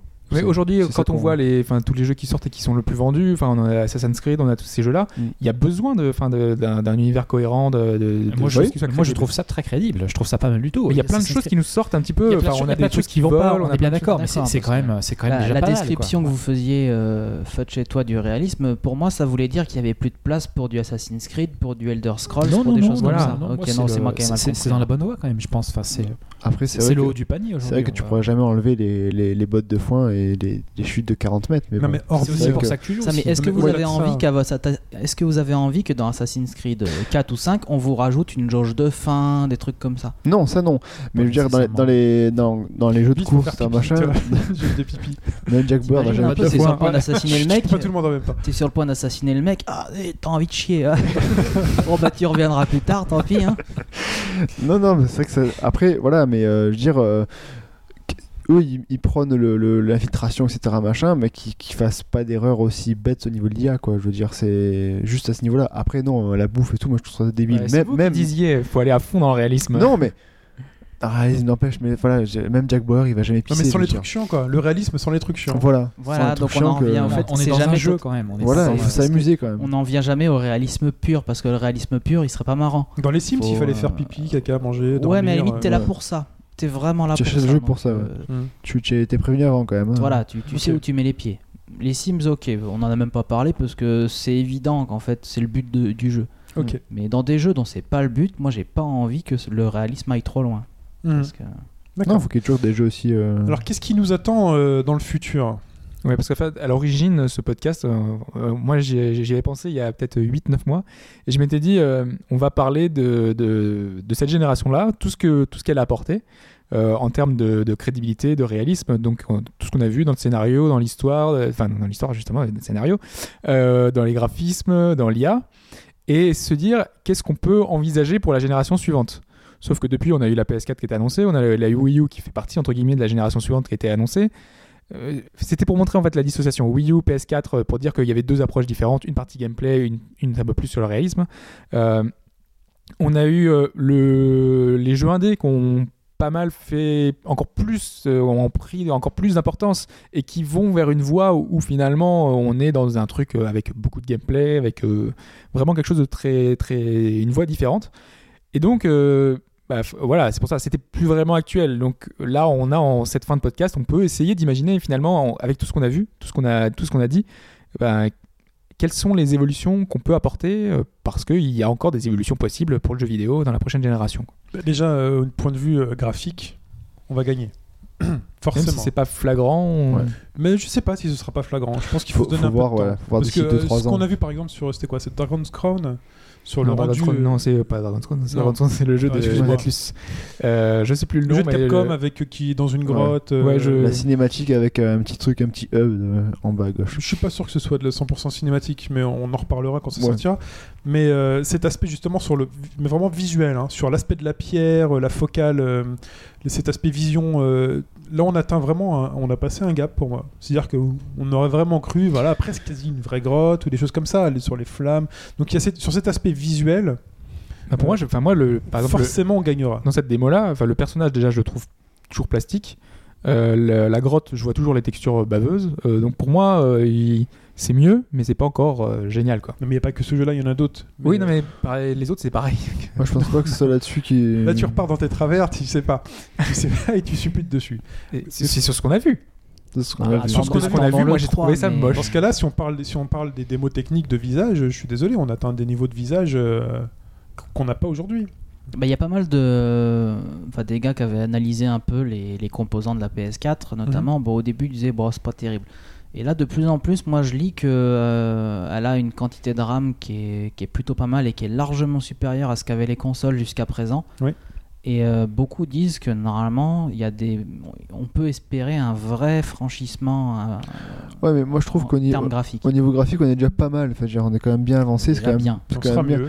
Ouais, on sera Ouais, mieux, mais mais c'est pas- pas là-dessus. c'est pas qu'il faut- l'urgence. Voilà, c'est pas l'urgence. C'est pas l'urgence, mais ça contribuera. Effectivement, Oui, à choisir, c'est ce qu'on disait. quand- je préférerais qu'ils améliorent l'ambiance sonore. Ouais, on l'a dit, on l'a pendant tout le podcast. C'est euh, l'aspect photoréaliste des choses, c'est quand même quelque chose euh, qui te donne de la crédibilité. à ce Ouais, que mais je suis d'accord, mais je pense qu'on a tellement un niveau c'est que. C'est pas la priorité pour moi. Deux Mm. priorités, effectivement, un le son et deux surtout l'intelligence artificielle. Donc, sur les prochaines consoles, donc plus de puissance de calcul donc plus d'intelligence, enfin meilleure intelligence artificielle. Encore faut-il que les développeurs s'en donnent les moyens. Oui, parce que moi, Voilà. j'ai pas l'impression que ce soit la priorité sur ce qu'on plus, vu je pour l'instant. Puisque Bon, c'est- quelque chose- sur console, non, sur PC, on le voit quand même, parce que enfin, on peut- tout à l'heure je caricature dans Civilisation, ça va quand même beaucoup, beaucoup, beaucoup mieux. On va quand même sur des choses qui sont beaucoup plus réalistes.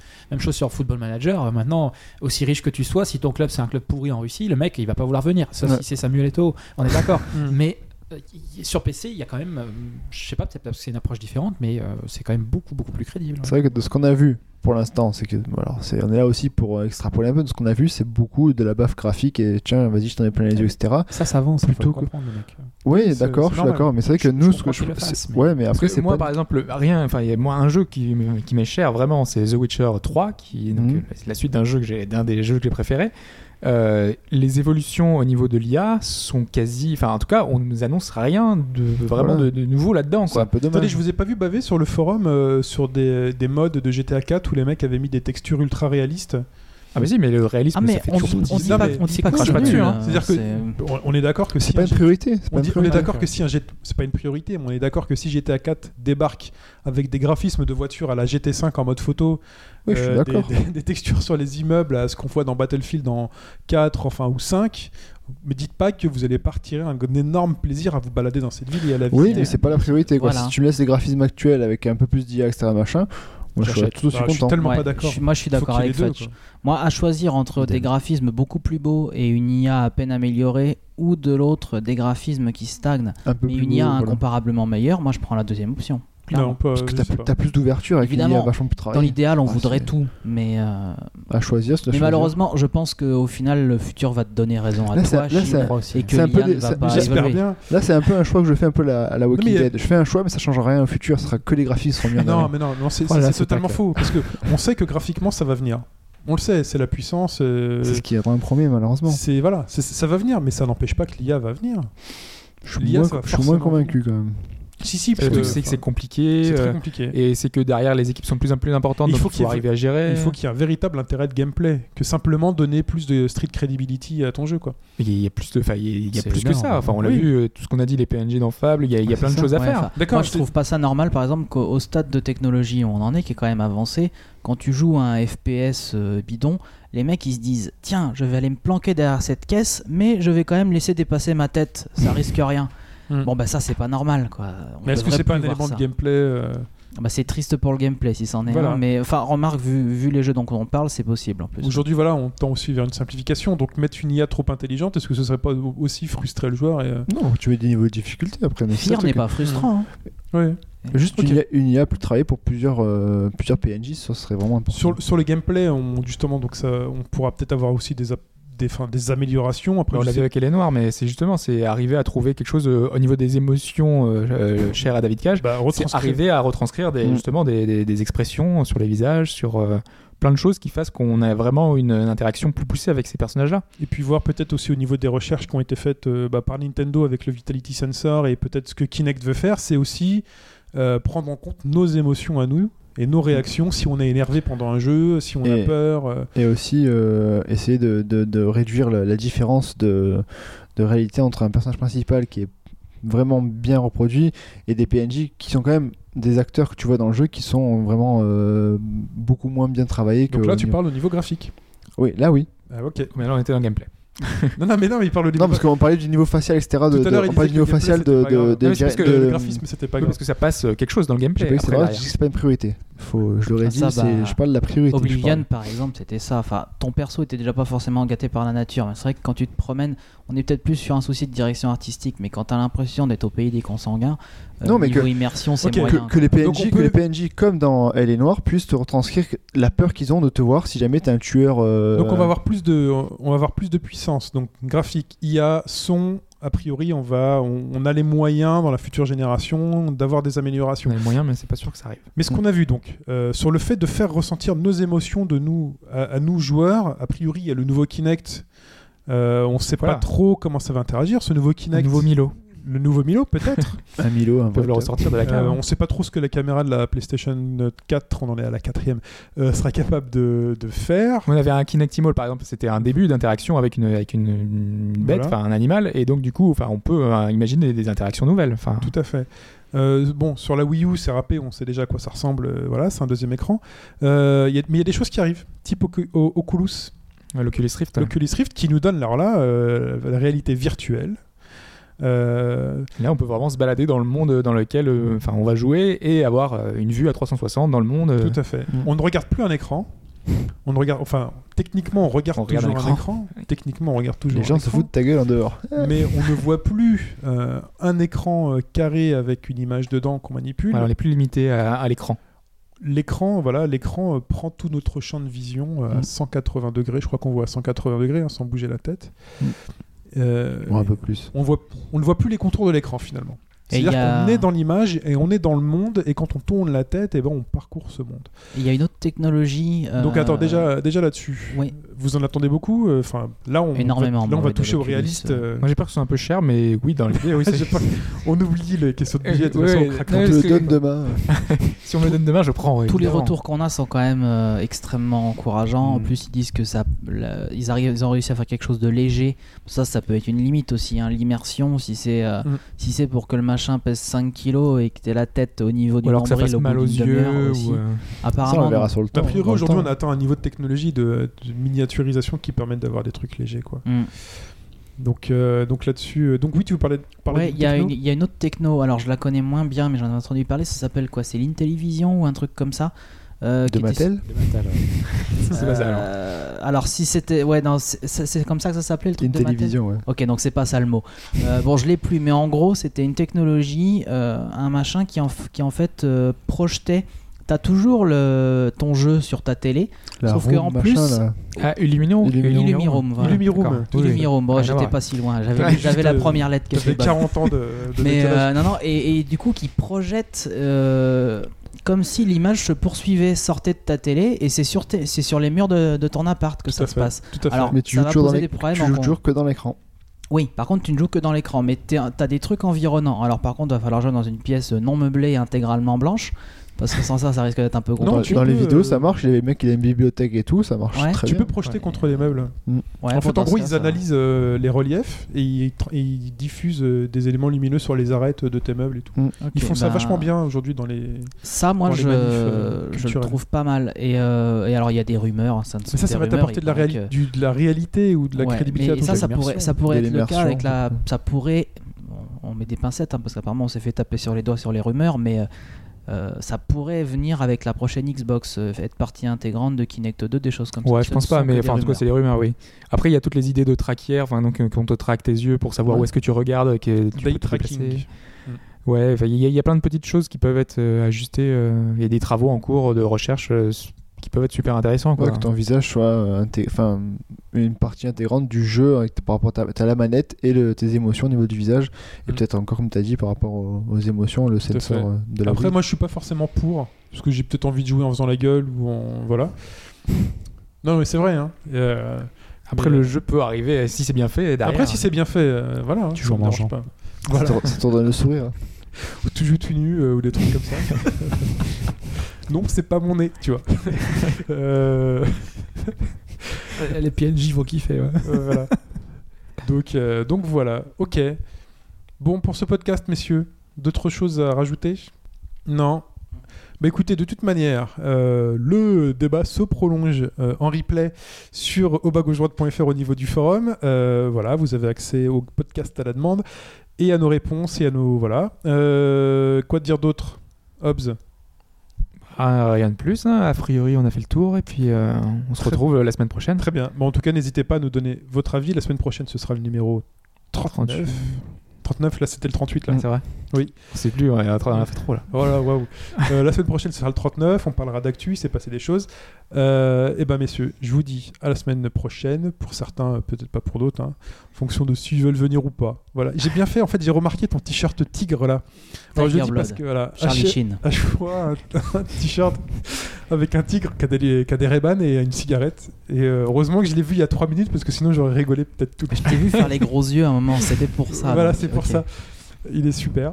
Euh, voilà. Bah écoutez, au revoir messieurs et très chers auditeurs, à bientôt. Ciao. Salut. ciao, ciao.